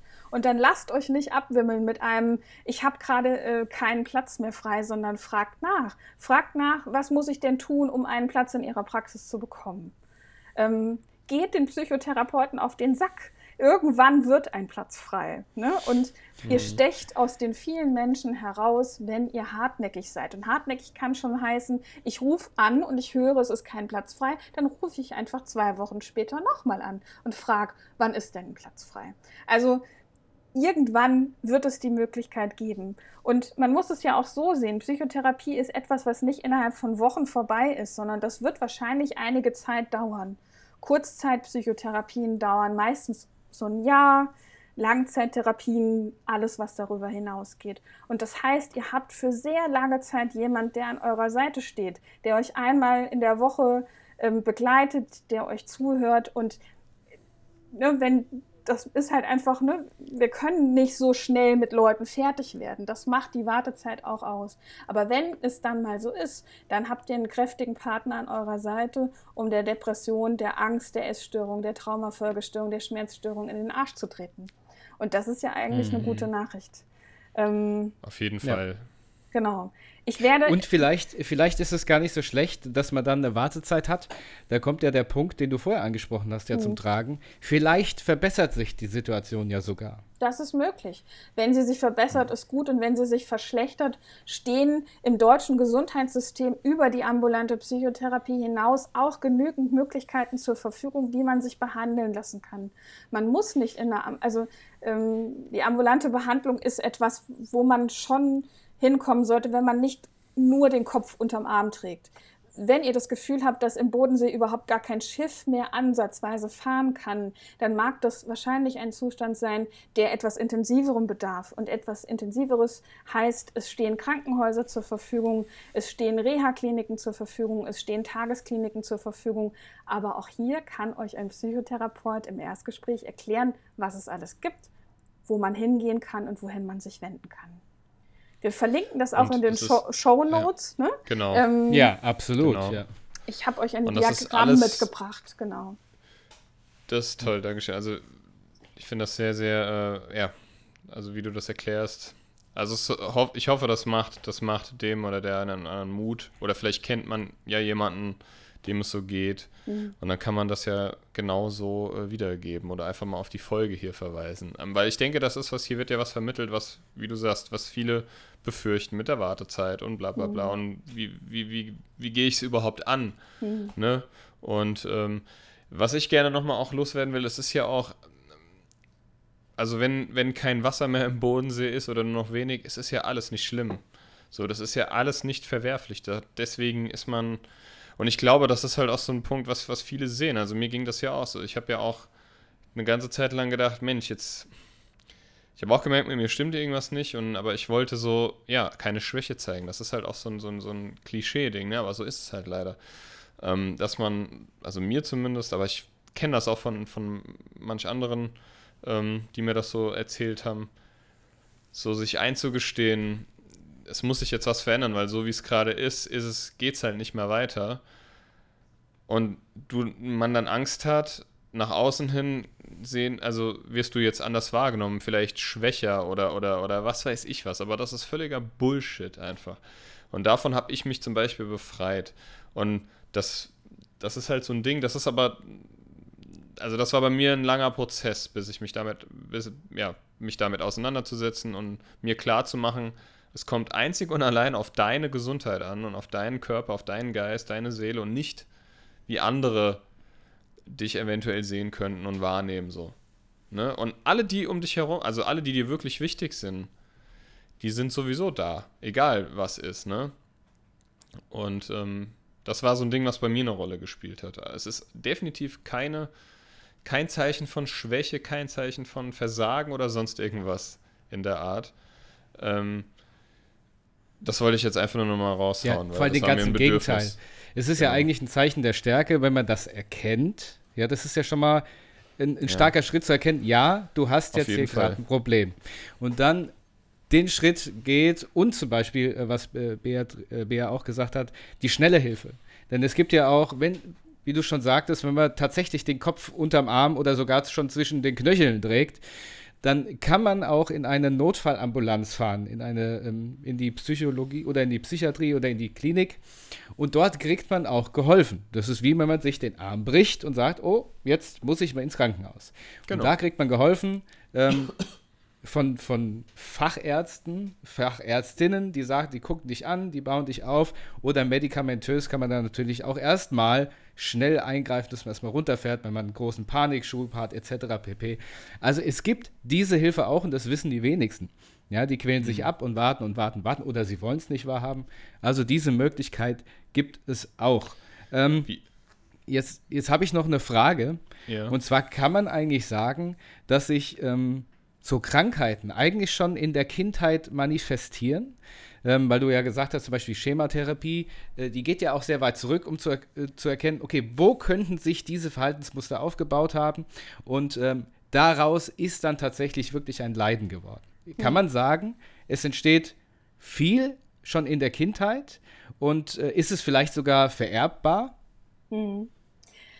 Also die ähm, Studienlage ist, was, diese, ähm, was die Genetik anbelangt, relativ eindeutig. Und zwar weiß man, dass wenn in der Eltern- oder der Großelterngeneration jemand an einer psychischen Erkrankung erkrankt ist, die Wahrscheinlichkeit deutlich erhöht ist, dass auch die Nachkommen eine psychische Erkrankung bekommen. Es ist nicht festgelegt, mhm. welche. Also man kann nicht sagen, wenn einer eine Essstörung hatte, dann kriegt der andere auch eine Essstörung, ähm, sondern einfach das Risiko ist erhöht. Ähm, und um deine Frage klar zu beantworten, ja, manche Erkrankungen bilden sich schon in der Kindheit aus, manche nicht, aber manche schon. Mhm. Das, hat damit, das hängt damit zusammen, äh, ich würde es einfach mal verhaltenstherapeutisch erklären, wir gehen davon aus, dass mhm. der Mensch die Summe seiner Erfahrungen ist. Und ähm, wir haben im Leben unterschiedliche Stationen und unterschiedliche Punkte, wo wir Erfahrungen sammeln. Wir sammeln Erfahrungen in der Familie, wir sammeln Erfahrungen mit unseren Peer Groups, Kindergarten, Schule, Mitschüler, Kommilitonen, Uni, Arbeitskollegen. Wir sammeln Erfahrungen in der Umwelt, in der wir leben. Also zum Beispiel erleben wir äh, in Deutschland eine ganz andere Umwelt als die Menschen in Afghanistan zum Beispiel. Ähm, so, die Instagram-Generation erlebt ein ganz anderes Umfeld als die Menschen, die noch eine Wählscheibe am Telefon hatten. Spoiler, ja, das gab es mal. Ne? ähm, also, ähm, so, und die Erfahrungen, die wir in diesen Bereichen sammeln, die prägen uns. Ähm, die prägen uns auf eine gute Art und Weise. Die bilden unsere Stärken aus, die bilden unsere Kraftquellen aus, die bilden unser Selbstwertgefühl aus. Und manchmal bilden sie auch Dinge aus, die vielleicht ja anders hätten sein können. Ich gebe euch mal ein Beispiel, ein eigenes. Ähm, ich bin, äh, mein Bruder auch, mit einer Mutter groß geworden, die unfassbar tapfer ist ähm, und die ähm, selber das Motto vertritt, ähm, wer sich hängen lässt, hat, hat, schon verloren. Das heißt, das ist jemand, die geht mit 40 Fieber auf die Arbeit, ähm, die fährt mit Zahnschmerzen äh, noch 20 Kilometer mit dem Fahrrad, mit, einem an, mit einer angeschossenen Kniescheibe würde die noch einen Marathon laufen, weil sie das so gelernt hat. Mhm. Ne? Wahrscheinlich auch in ihrer Generation so gelernt hat. Mhm. Was ich, was mich das geprägt hat als Modell, also als Erfahrung, äh, so jemanden als seine Mutter zu haben, ist, dass ich manchmal schlechtes Gewissen bekomme. Zum Beispiel, wenn ich so krank bin, dass meine Stimme nicht mehr funktioniert und ich meinen Patienten, die ich in, an dem Tag oder in der Woche behandeln würde, absagen muss. Ähm, immer dann, wenn ich also selber krank werde, kommt in mir so eine Stimme, die sagt, jetzt lass dich nicht hängen. Vielleicht geht's ja doch noch. Hm? Und dann mhm. wird das so aktiv und ich tue mir ziemlich schwer damit, den Telefonhörer in die Hand zu nehmen und meine Patienten anzurufen und zu sagen, es tut mir total leid, ich kann heute keine Therapie mit Ihnen machen, weil ich krank bin. Jetzt weiß ich darum. Und jetzt weiß ich das, ne, habe ich das, hab, schon ein bisschen Selbsterfahrung gemacht und da, kann damit ein bisschen besser spielen. Aber das ist ein Beispiel dafür, wie sich unsere Erfahrungen, die wir machen und die Modelle, die wir so in unserer Umgebung haben, wie die uns prägen. Und ähm, da prägen sich also gute innere Regeln und es prägen sich vielleicht auch Regeln, die mal an irgendeiner Stelle geholfen haben, die aber jetzt mhm. im Hier und Jetzt nicht mehr so ganz hilfreich sind. Und wenn das zusammenkommt, dann nennt man das so eine Verletzlichkeit. Stellt euch vor wie ein Fässchen. Ne? Und jeder Mensch hat unterschiedlich gefüllte Fässchen. Ähm, wenn man so eine tapfere Mutter hat wie ich, dann hat man in dem Fässchen vielleicht ein bisschen was drin, aber vielleicht kurze Content-Not für einen schwierigen Inhalt. Wenn ihr das nicht hören wollt, könnt ihr jetzt gerade weghören. Heute war jemand in meiner Sprechstunde, der ist in seiner Kindheit über mehrere Jahre in einem Hundezwinger eingesperrt worden, weil seine Eltern ihn nicht im Haus haben wollten. Das würde jetzt nee. zählen als etwas, was in diesem Fässchen sehr hoch äh, schon drin ist. Das ist eine mhm. Prägung sozusagen.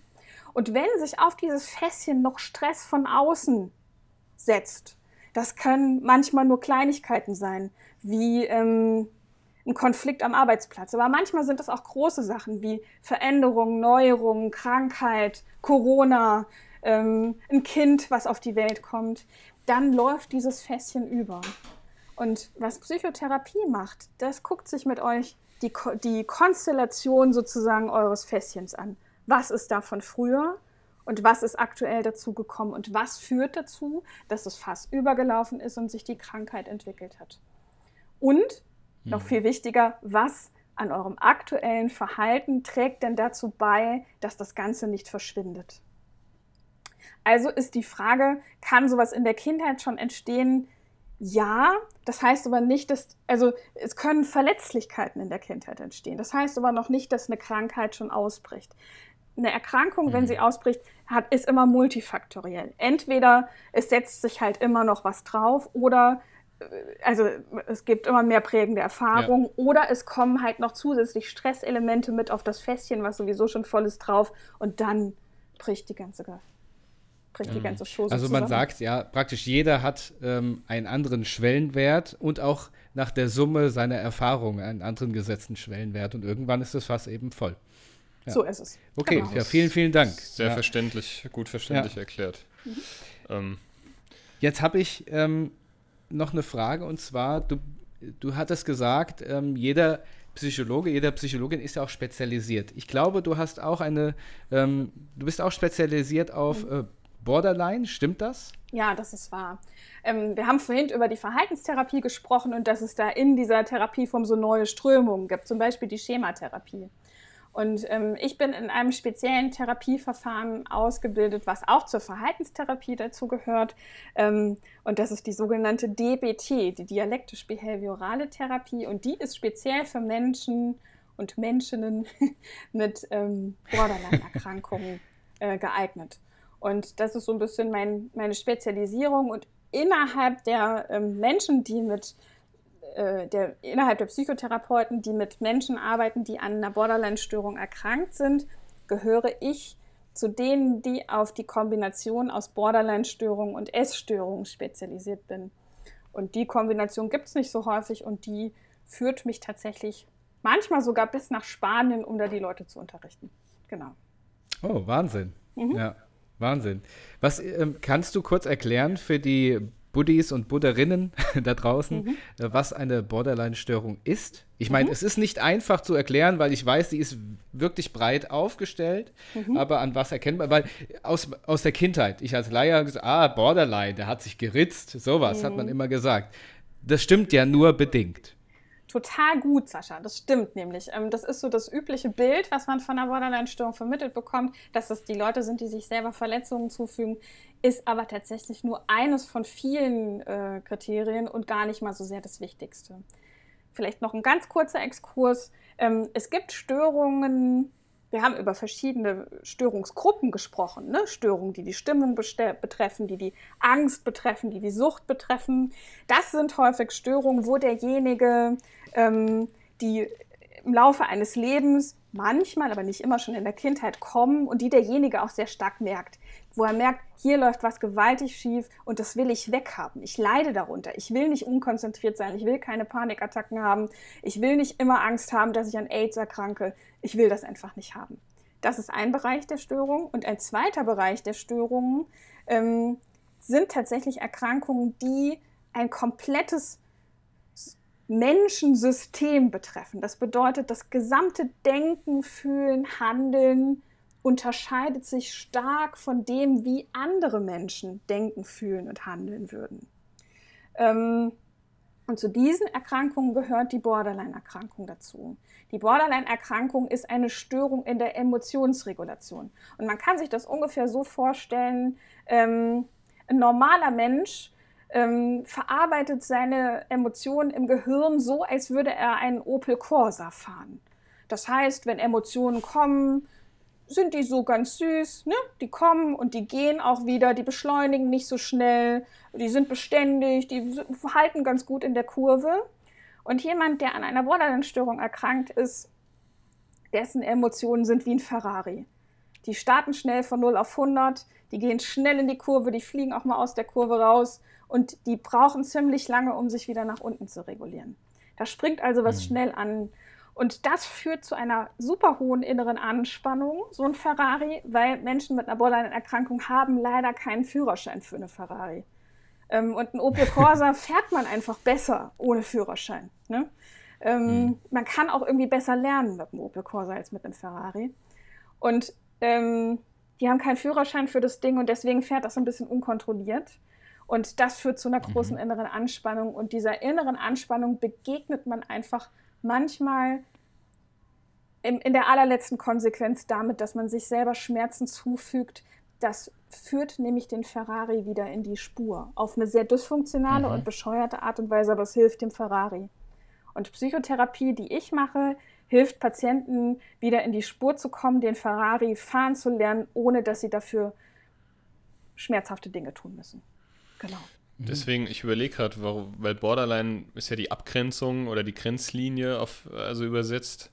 Und das ist ja. quasi das, was sich abgrenzt, ne? Also, dass die in der Gesamtheit äh, einfach, oder wie kann man das herleiten? Ich habe das als überlegt, wie man das. Haben wir dafür noch Zeit? Also, ist eigentlich ganz einfach. Ähm, Borderline, der Begriff äh, kommt aus äh, viele Jahrzehnte zurückliegend ähm, aus dem alt ist ein alter Psychiatriebegriff und zwar ist Borderline die Grenze zwischen Neurose und Psychose.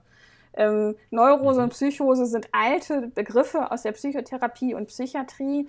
Neurose sind Menschen, die sich, heute würden wir sagen, sehr ängstliche, sehr unruhige, sehr emotionale, sehr sensitive Menschen. So, Neurose, und das kann sich bis in der Erkrankung steigern. Psychose, das sind Symptome, ähm, wo Menschen, wo Teile des Bewusstseins des Menschen nicht mehr so ganz gut funktionieren. Also wo man zum Beispiel halluziniert oder wo sich Teile des Bewusstseins auch runterfahren und man nicht mehr so ganz gut, der Computer sozusagen nicht mehr so ganz gut läuft. Ähm, mhm. Und Borderline hat neben dieser Anspannung und der Selbstverletzung noch sieben andere große Kriterien, die aus dem Bereich von Neurose und Psychose beide sind. Und weil man dafür keinen guten Begriff fand, dass das so das ist ziemlich ungewöhnlich, dass es aus beiden Gruppen sozusagen ist, hat man den Begriff Borderline mhm. genommen. Also die Grenze zwischen Neurose und Psychose. Okay, genau. Finde ich super interessant. Also ja. von außer, ja, total krass. Mir hat auch jemand mal gesagt, dass ähm, Borderline eigentlich so ein krasses Schwarz-Weiß-Sehen ist. Das heißt, die gehen eigentlich gar nicht mehr die Graustufen, keine Farben zwischendrin, sondern es gibt entweder nur Schwarz oder Weiß. Also entweder nur Vollgas in die Emotionen, nach oben himmelhoch sie jauchzend und zu Tode betrübt. Genau. Und das ist natürlich, aber, wie du schon ja. sagst, unglaublich anstrengend über die Zeit. Merken das denn, also mer also ich muss jetzt einfach mal ganz blöd laienhaft fragen, merken das dann Betroffene eigentlich? Also merken die irgendwie, so kann das ja eigentlich gar nicht sein, oder nehmen die sich in ihrer Mhm. Ich, also ich weiß es nicht. Weil, also ich habe auch mal zum Beispiel äh, gelesen, ähm, dass, dass, dass, dass oftmals so das Aussehen auch sehr schnell und stark verändert wird. Ähm, mhm. Also was weiß ich, da wird sich äh, fünfmal die Woche die Haare gefärbt oder äh, hm. es wird sich bis zum unterm Hals zutätowiert. Ich weiß es nicht. Also, dass das auch so, so eine Art äh, Symptom hm. ist, wenn man so sagen kann. Ich will also, jetzt auch niemanden, also ja, ja, alles gut. Also die, die, die, Gruppe, die, äh, die Gruppe der Störungen, zu dem die Persönlichkeitsstörung dazu, mhm. äh, zu dem die Borderline-Störung dazu gehört, jetzt habe ich mich selber gespoilert, ist, sind die Persönlichkeitsstörungen. das bedeutet, das Denken, Fühlen und Handeln der betreffenden Menschen ist wahrscheinlich schon seit Kindheit, Jugend an anders als bei anderen. Und die Gruppe der mhm. Persönlichkeitsstörungen hat so als Kennzeichen, dass das den Betreffenden nicht immer direkt auffällt, sondern dass das, mit dem sie mhm. leben, von ihnen als die Wahrheit empfunden wird. Und das ist ja auch so. Ähm, ja. Und dass dadurch oft Probleme im zwischenmenschlichen Bereich auftauchen, weil es natürlich schwierig ist, wenn man zwei Wahrheiten hat, die sich gegenüberstehen. Ich wollte gerade sagen, ja. Ne? Denk, wie, wie, ja denkt genau. an die Corona-Leugner, die sagen, die Pandemie gibt es nicht und du sagst, natürlich gibt es die Pandemie und jeder in seiner eigenen Welt denkt, ja, natürlich gibt es die Pandemie. Nicht doch. Ne? So. Ähm, ja. also, so. Die Borderline-Störung ist im, in der Gruppe der Persönlichkeitsstörung deshalb so besonders, weil die Menschen, die das betrifft, schon tief in sich drinnen spüren, ich bin anders als die anderen. Ich, ich, irgendwas ist hier nicht, ist hier nicht so ganz klar. Ne? Ich, ich, bin der ich Außerirdische hier. Ja, ja häufig mhm. ist es nicht ja. der Außerirdische, sondern ich bin das tiefe, schwarze, schleimige Monster und alle anderen sind schön. Ne? Ähm, also mhm.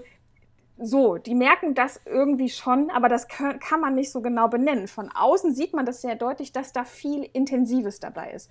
Und ein Kriterium ist zum Beispiel auch, dass es in den Gruppen schwarz und weiß funktioniert. Das Denken, das Fühlen und das Handeln. Dass es intensiv ist, dass es alles von Himmel hochjauchzend zu, zu Tode betrübt ist. Ähm, also wir nennen das eine hohe Reaktivität in der Stimmung, starke Stimmungsschwankungen. Mhm. Ist die deutsche Übersetzung. Mhm. Und mhm. Borderline wird in neun Symptombereichen diagnostiziert. Ähm, also neun verschiedene Sachen im Denken, Fühlen und Handeln können, sind dann sozusagen auffällig und eines davon ist auch tatsächlich die Identität. Wenn man ein Ferrari im Kopf hat, dann ist es sehr schwer herauszufinden, wer man ist.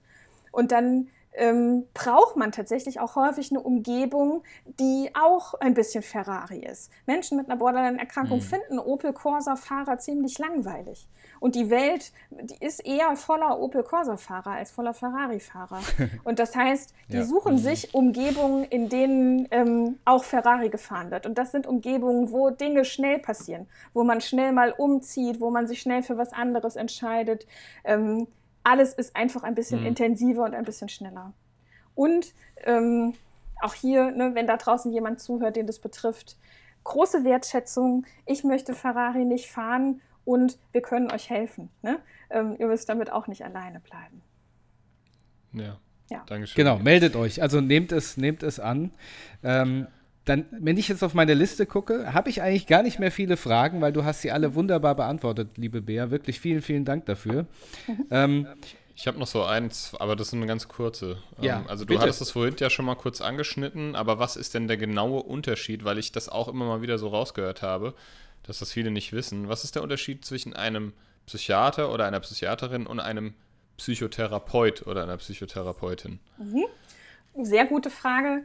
Ähm, ein Psychiater ist ein Mediziner. Das bedeutet, ein Psychiater hat Medizin studiert und sich in seiner Facharztausbildung auf Menschen mit psychischen Erkrankungen spezialisiert, allerdings von der medizinischen Seite.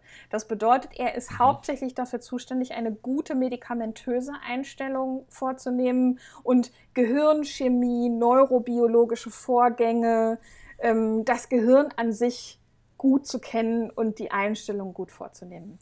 Ähm, Psychiater haben keine psychotherapeutische Ausbildung. Das heißt, Psychiater sind nicht, wie ich, vier Jahre darin ausgebildet worden, ähm, Menschen im Gespräch zu behandeln. Äh, Psychiater mhm. können, ja, die können äh, die, die medizinischen Aspekte Medikamente, Gehirnchemie mhm. und so weiter. Das können die gut und wenn wir Glück haben, dann können sie auch gut mit Menschen. Aber das muss nicht immer unbedingt so einhergehen. Ähm, Schön bedeckt so, gesagt. Genau. Ja. Ähm, der Psychotherapeut äh, im Gegenzug ist vielleicht nicht der Fachmann für Pharmakologie, für neurologische Vorgänge, für Gehirnchemie, ist aber speziell darin ausgebildet, Menschen im Gespräch mit Techniken psychische Erkrankungen hm. zu behandeln. Also diagnostizieren. Also Menschen, mit dem können, Menschen. Genau. Hm. Diagnostizieren können wir beide, aber der Behandlungsansatz ist diametral gegenläufig. Und im besten Falle arbeiten Psychotherapeut und Psychiater zusammen. Ne? Der Psychotherapeut mhm. ist Psychologe mit psychotherapeutischer Weiterbildung, der Psychiater ist Arzt mit psychiatrischer Weiterbildung und die greifen im besten Falle, und das manchmal klappt das auch richtig gut, ähm, die arbeiten dann Hand in Hand und ergänzen sich und telefonieren miteinander und schauen, dass sie ihren Patienten ähm, das, die, das Beste an die Hand geben. Und ja. Ne? Und Psychiater sind Ärzte und arbeiten natürlich auch wie Ärzte. Das heißt, die sehen nicht wie ich nur in Anführungsstrichen acht Patienten am Tag, sondern die sehen 38 Patienten am Tag. Die haben mhm. weniger Zeit, die sind nicht im Gespräch fortgebildet und das macht auch nichts. Ne? Die haben einfach nicht diese Aufgabe. Die therapeutische Aufgabe mhm. liegt bei den Psychotherapeuten. Ja, also auch Therapeuten dürfen demnach nichts verschreiben. Nein, das wir dürfen. Dann der Psychiater oder halt der Hausarzt machen. Genau, wir dürfen nicht, wir dürfen leider nicht krank schreiben, ja. wir dürfen keine Medikamente verschreiben, wir dürfen nur bedingt äh, Gutachten verfassen für irgendwas. Ähm, das kommt, äh, mhm. aber das ist alles noch nicht so ganz, wie es sein soll. Okay. In Deutschland haben wir häufig Ärztehoheit. Und lass mich mhm. noch einen Aspekt sagen, der mir auch wichtig ist. Ähm, ich habe hab mich so ein bisschen äh, ambivalent gerade gegenüber den Psychiatern geäußert, was einfach manchmal darin liegt, dass wir Psychotherapeuten so ein bisschen gekränkt sind, dass doch immer alles noch in Deutschland über den Arzt läuft und nicht über den Psychotherapeuten. Mhm. Einzig und allein daher kommt es. Es gibt ganz tolle Kollegen und es gibt auch auf der anderen Seite aus meinem Berufsstand Leute, wo man denkt, hm, naja. Mhm. Ähm, das, das gibt es ja überall. Ne? Das ja überall. Das gibt es ne? überall. Kann ich, kann ich dir ein Lied von singen. Auch Psychotherapeuten ähm, sind nur Menschen, genau. Ja. Ja. Und genau. zu, diesem, äh, zu diesem Thema habe ich auch gerade eine Frage. Schön, dass ihr das mhm. angesprochen habt. Übrigens auch eine sehr gute Frage, Matt. Ähm, aber wenn man jetzt okay. das erste Mal in der Therapie ist, hat man ja noch keine Ahnung davon. Und mhm. ähm, hat man dann besagten Kollegen, Kollegin, äh, die du gerade angesprochen hast, vor einem sitzen, ähm, wie erkennt man denn, äh, dass äh, ein Therapeut, eine Therapeutin ihren Job gut macht. Oh, das ist natürlich schwer zu sagen, aber gibt es denn mhm. No-Gos als Indikatoren, als Trigger, wo man erkennen kann, ups, Achtung, mhm. Vorsicht, hier läuft was schief? Ja.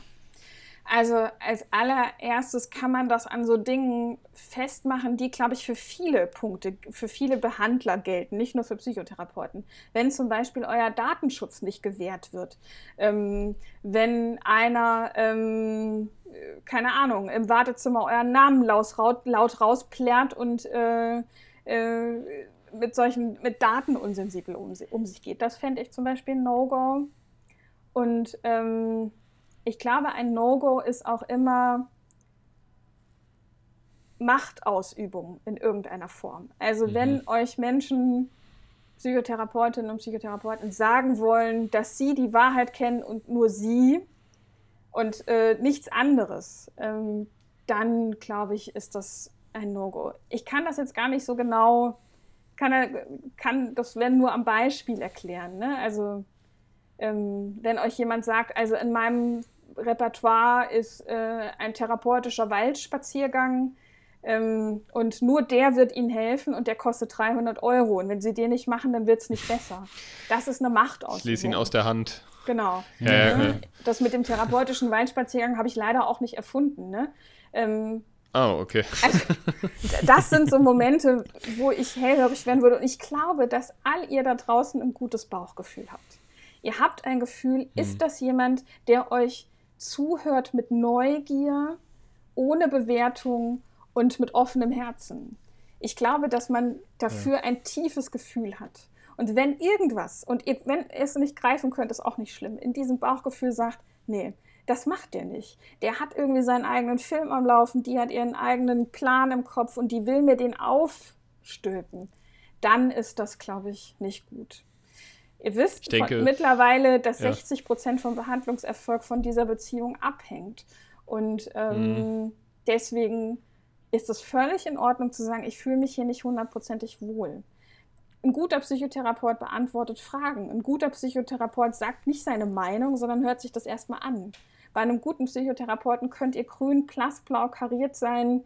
Ähm, das interessiert erstmal nicht, sondern ein guter Psychotherapeut ist neugierig, ist ohne Bewertung ähm, und ein guter Psychotherapeut erkennt seine Grenzen. Ich glaube, das wäre für mich das schlimmste mhm. No-Go. Mhm. Macht auf jemanden auszuüben und seine eigenen Grenzen nicht zu kennen. Also wenn euch ein Psychotherapeut mhm. sagt, ach, Sie sind aber eine hübsche, wollen wir hinterher noch einen Kaffee trinken gehen? Oder hey, ähm, Ihre Hose steht Ihnen aber ausgesprochen gut. Äh, wo kaufen Sie die denn? Äh, wollen Sie meine mal sehen? Mhm. Dann nehmt bitte die Beine in die Hand und dann könnt ihr bei den Landespsychotherapeutenkammern anrufen und den auch melden. Hm? Hm. Patienten das sind. wollte ich nämlich auch gerade sagen. Ja. Ich, ich denke, wenn, wenn so der, wenn, wenn es zu persönlich wird, wenn es so eine, mhm. also, weil das, das, das, das, das, ich habe das mal, ich habe das auch äh, äh, ähm, mal gehört oder beziehungsweise gelesen, ähm, dass das dann plötzlich, ähm, ach ja, mein Therapeut oder meine Therapeutin, ach, ich habe mit der mittlerweile ein freundschaftliches Verhältnis. Ich glaube, das ist eben genau auch ein No-Go. Also das würde ich auch gar nicht wollen, glaube ich. Ich möchte ja nicht, möchte, ich suche ja keinen neuen Freund oder eine neue eben. Freundin. Ne, ein Psychotherapeut Fall. ist eine Arbeitsbeziehung. Das heißt, es besteht auch sicherlich ja. ein bisschen ein Gefälle. Ne? Es besteht ein bisschen ja, ja. ein Machtgefälle, aber es besteht nicht total, ne? sondern es ist einfach eine gute Arbeitsbeziehung. Und ähm, ich würde einfach auch alle da draußen ermuntern. Ihr seid nicht hörig, ihr seid nicht abhängig von jemandem. Das ist frei. Die Tür ist immer offen. Ihr seid nicht eingeschlossen in den Räumen. Wenn euch was nicht passt, fragt nach. Wenn ihr mit was nicht einverstanden seid, fragt nach. Ein guter Psychotherapeut sagt, oh scheiße, stimmt, irgendwas stimmt hier nicht, wir müssen das klären. Ne? Ähm, und wenn ihr ja. euch nicht wohlfühlt, nehmt einfach die Beine in die Hand und sucht euch jemanden anderen. Das ist völlig in Ordnung und das nimmt ein guter Psychotherapeut, sagt sowas wie, ich nehme Ihnen das nicht übel und ich helfe Ihnen, jemand anderen zu finden. Genau. Hm, ja. Das ist sehr gut, auch nochmal zu hören, ähm, dass man sich auch traut zu sagen, ich glaube, das passt einfach nicht. Mhm. Dass es völlig normal ist in dieser Arbeitsbeziehung, auch das auszusprechen, sagen, es passt nicht, ich mache den Platz hier lieber frei für mhm. jemanden wo es passt. Mhm. Und ich finde lieber jemanden, mit dem es bei mir, wo es bei mir einfach besser funktioniert. so machen genau. wir es ja auch, also machen wir es ja genau. in allen möglichen Situationen eigentlich, ne? Ja, eben. Also wenn wir uns unseren Partner aussuchen oder unsere Freunde oder was ja. auch immer, ne? Und so, oder einen Arbeitsplatz. Matt, jetzt habe ich, hab ich noch eine Frage. Ähm, hast du noch ähm, ernsthafte, tiefgründige Fragen? Sonst würde ich jetzt so langsam ähm, zu einer Frage kommen, die ich natürlich immer sehr gerne stelle bei ja, Menschen aus einem gewissen Fachbereich. Ähm, hast du noch Fragen, wichtige? Ich, meinst du? ja. Ja, ich habe eine Frage, aber ich weiß nicht, ob die, also die ist jetzt auch nicht, nicht so hundertprozentig ernst gemeint, aber mich interessiert sie trotzdem. Mal, äh, ich glaube, ich habe dich ja auch nie gefragt, Bea. Was, was, was hältst du denn von Sigmund Freud? Weil der ja sehr umstritten war. Ich werde mich kurz fassen. Ich glaube, Sigmund ja. Freud wäre heute ein toller ähm, wissbegieriger Psychologe. Und ich persönlich bin mhm. stinksauer auf ihn, dass er seine ursprünglich sehr wertschätzende Traumatherapie äh, und Traumaidee korrigiert hat in ein sehr antifeministisches, frauenfeindliches Bild. Mhm. ich glaube, das ja. ist auf den Punkt gebracht, ja. ja. Also die war doch noch sehr tiefgründig. ähm, dann komme ich jetzt mal zu meiner Frage. Ähm, Bär, die musst du natürlich nicht beantworten, mhm. aber ich stelle sie immer ganz gerne. Ähm, ich glaube, in einigen Berufsjahren, egal wo man arbeitet, aber gerade in deinem Fall, kriegt man doch sehr kuriose Sachen zu hören oder zu sehen. Du hattest ja schon gesagt, ähm, einmal ähm, der ähm, Psychologe, die Psychologin, die gerne im Wald spazieren gehen und auch äh, der Patient oder die Patientin, die mit dem Pferd kam. Eigentlich hätte man die ganz gut verknüpfen können, wahrscheinlich. ja, ähm, aber was, was ist denn dein kuriosestes, äh, wenn man das so nennen darf, Erlebnis? Darfst du da, also darfst du da, ohne dass, man, du nennst ja keine Namen. Schwierig, ne? ne? Also ohne Namen. Helmut oder Gisela war Ja, also ich Außer darf, die Person heißt Helmut oder Gisela. Ja, ja ich mein, dann nicht. Der Datenschutz ist tatsächlich immer sehr äh, wichtig und ich darf Sachen erzählen, wenn nicht zurückverfolgbar ist, äh, wer das gewesen ist. Ne? Ähm, und auch der mhm. Mensch mit dem Pferd, das war natürlich sehr kurios, aber das war jemand, der gerade in einer schweren Phase einer Erkrankung steckte. Ne? Also eigentlich war das ziemlich äh, auch besorgniserregend. Ne? Ähm, ja, ja, es gibt so viele, es gibt so viele kuriose ähm, kuriose Geschichten, aber vielleicht so zwei der neuesten, die mir äh, passiert sind, äh, sehr kurios war, ähm, dass jemand gerade aus dem Gefängnis entlassen, äh, zwei Stunden später bei mir es geschafft hat, einen Termin zu bekommen. Und ähm, der es ähm, durch einen Fehler der Kassenärztlichen Vereinigung geschafft hat, an meine private Telefonnummer zu kommen und der aber mit mhm. meinem Behandlungsvorschlag sowas von gar nicht einverstanden war und ähm, ja, sagen wir es so, jetzt haben wir eine neue Telefonnummer. Ähm, das oh war Gott, oh schon oh kurios. Und kürzlich. Holy ähm, shit. ja. Kürzlich durfte ich wunderschöne Männerbeine in einer Strumpfhose bewundern. Ähm, das war auch ku deshalb kurios, weil das vorher nicht angekündigt war. Also eigentlich haben wir uns eine ganze Weile über etwas anderes unterhalten und äh, plötzlich äh, ohne Ankündigung äh, war dann, waren da die Beine in Strumpfhosen und da war ich dann doch kurz aus der Kontenance gebracht. Ähm. Nicht wegen, nicht weil ein Mann Strumpfhosen trägt, sondern einfach weil es so Nein, überraschend kam. Ganz genau. Ja. Ich finde, ja. Männer dürfen alles tragen, auch Strumpfhosen und das habe ich auch so gesagt, aber ich war darauf nicht vorbereitet. Und ja, äh, dann ist es doch immer sehr kurios, wenn man plötzlich äh, jemanden dastehen hat. Genau, aber wir konnten das gut auflösen und ich konnte dem Betreffenden vermitteln, dass es überhaupt gar kein Problem ist, Strumpfhosen zu tragen und dass es mhm. alles, was angenehm ist und Spaß macht, erlaubt ist. Solange man damit keinen mhm. Schaden zufügt. Und man absolut, fügt aber absolut. jemandem Schaden zu, wenn man ihm ungefragt seine Strumpfhosen zeigt. Ja, auf jeden Fall. Ja, wie alles, was man ungefragt macht, ist Es ja sei denn, man heißt Robin Hood. Ja. ja. Stimmt. Also, ähm, genau, also alles sehr wertschätzend und ich hoffe, da fühlt sich jetzt keiner auf den Schlips getreten. Auch wenn manchmal Menschen. Oder auf die Strumpfhose. Genau. auch wenn manchmal Menschen kuriose Dinge tun, tun sie es ja doch aus einem bestimmten Grund und es lässt sich alles immer gut auflösen. Genau. Na klar. Da, ähm. Dann habe ich jetzt eigentlich meine letzte Frage. Mhm. Und zwar, ähm, Bea, was ist an deiner Arbeit das Erfüllendste oder das Tollste für dich? Und welcher Punkt ist ähm, eher genau das Gegenteil? Das ist unangenehm, das ist blöd. Also was ist für dich das Tollste und das Negativste an deinem Beruf? Mhm. Ich fange mal mit dem Negativen an, weil wir wollen immer mit was Gutem enden. Ähm, mhm. Das Negative ist, dass ich manchmal das Gefühl habe, ich muss Menschen für ein System wieder fit machen, was ich eigentlich als ziemlich krank empfinde. ähm, ja, und ich habe das ist ein manch, sehr guter Punkt. manchmal mit politi politi politischen Themen zu tun, mit Verwaltung und mit Bürokratie, die mir das Arbeiten so erschweren, dass ich mich manchmal nicht mehr so gut auf die Menschen konzentrieren kann. Und das macht mich wütend und hilflos. Aber das hat nie was mit meinen Patientinnen und Patienten zu tun, sondern mit dem System. Ne? Mhm. Ähm, mhm. Verstehe ich sehr gut. Und das, was das Schönste ist, ist, wenn ich das Gefühl habe, dass Menschen durch meine Arbeit und die Art und Weise, wie ich mit ihnen an Dinge herangetreten bin und die Dinge, die ich ihnen vermittelt habe, so anwenden können, dass sie in ihrem Leben Leichtigkeit, Freude und Unabhängigkeit spüren können. Ähm, also wenn das, was ähm, wir zusammen geschafft haben, dazu führt, dass es den Menschen, dass die Menschen sich besser fühlen und dass sie nachhaltig Dinge verändern können, um ein zufriedeneres Leben zu führen. Und auch das mhm. passiert manchmal und da freue ich mich immer ganz besonders. Das glaube ich das sehr ist gerne. Ein, ein sehr, sehr, sehr, sehr schöne Worte, tatsächlich. Ja. Also Ga hast ich, du noch? Ich glaub, es, möchte, ja, sorry.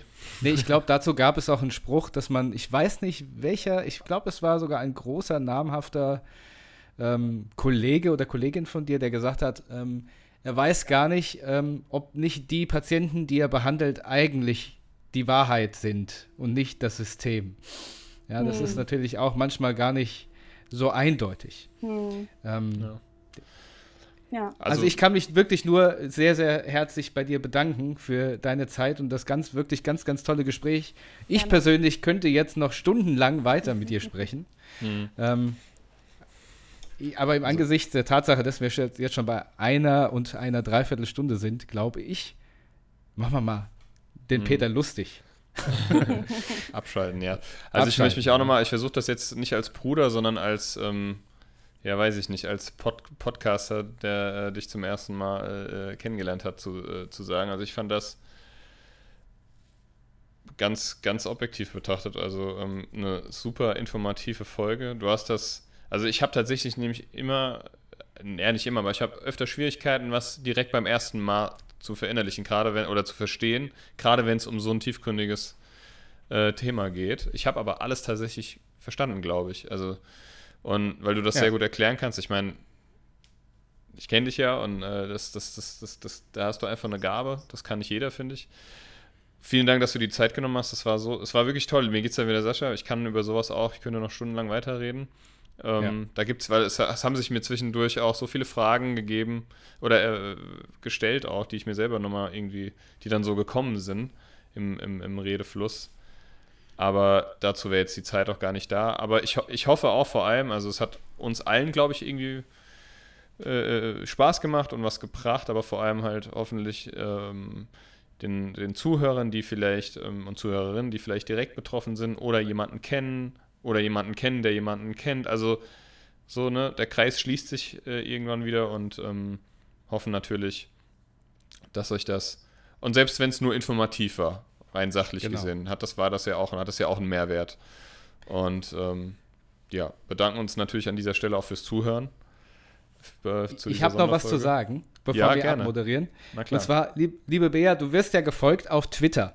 Ja, jetzt ist noch die Frage für die Leute da draußen, die dich jetzt gehört haben, sagen, oh, das ist ja wirklich sehr interessant, äh, was die liebe Bea da macht. Und ähm, wo kann man dich denn finden? Ja? Möchtest Gibt du überhaupt es, gefunden werden? Genau, wenn du gefunden werden möchtest, dann kannst du das sehr gerne mitteilen. Ähm, gerne. Peinlicherweise muss ich nachgucken, wie, wie, ich auf Twitter heiße. Also ihr merkt mir meine soziale Medienkompetenz total an. Ähm, ich bin tatsächlich nur auf Twitter zu finden und aus Prinzip nicht auf Instagram. ähm, und das wer, ist in Ordnung. Wer mir folgen möchte, findet mich unter Miss mit Doppel S Shrink, das ist das etwas flapsige Wort, äh, amerikanisch für äh, Psychotherapeut. Für Seelendoktor. Ja, ja. Genau, also mhm. Miss Shrink und dann 1. Miss Shrink 1. Genau. Okay. Ich folge dir schon, von daher. Ich, ich habe noch kein Twitter, aber ich glaube, ich werde es mir jetzt mal runterladen. Ich habe immer, ja, ich habe immer so, Twitter ist so ein amerikanisches Ding, habe ich immer so das Gefühl. Das wird ja. hier gar nicht so, ist hier gar noch nicht so angekommen, aber ich weiß nicht. Aber also vielen, vielen Dank. Ähm, ich hoffe, für dich war das auch okay und äh, der Rahmen und dir hat es auch ein bisschen Spaß gemacht und ähm, hast das Gefühl, dass du vielleicht, ähm, ja doch, also auf jeden Fall, du hast sehr viel Informatives weitergegeben und ich glaube, da kann, damit kann jeder was anfangen, egal ob man davon betroffen ist oder jemanden kennt oder halt eben nicht.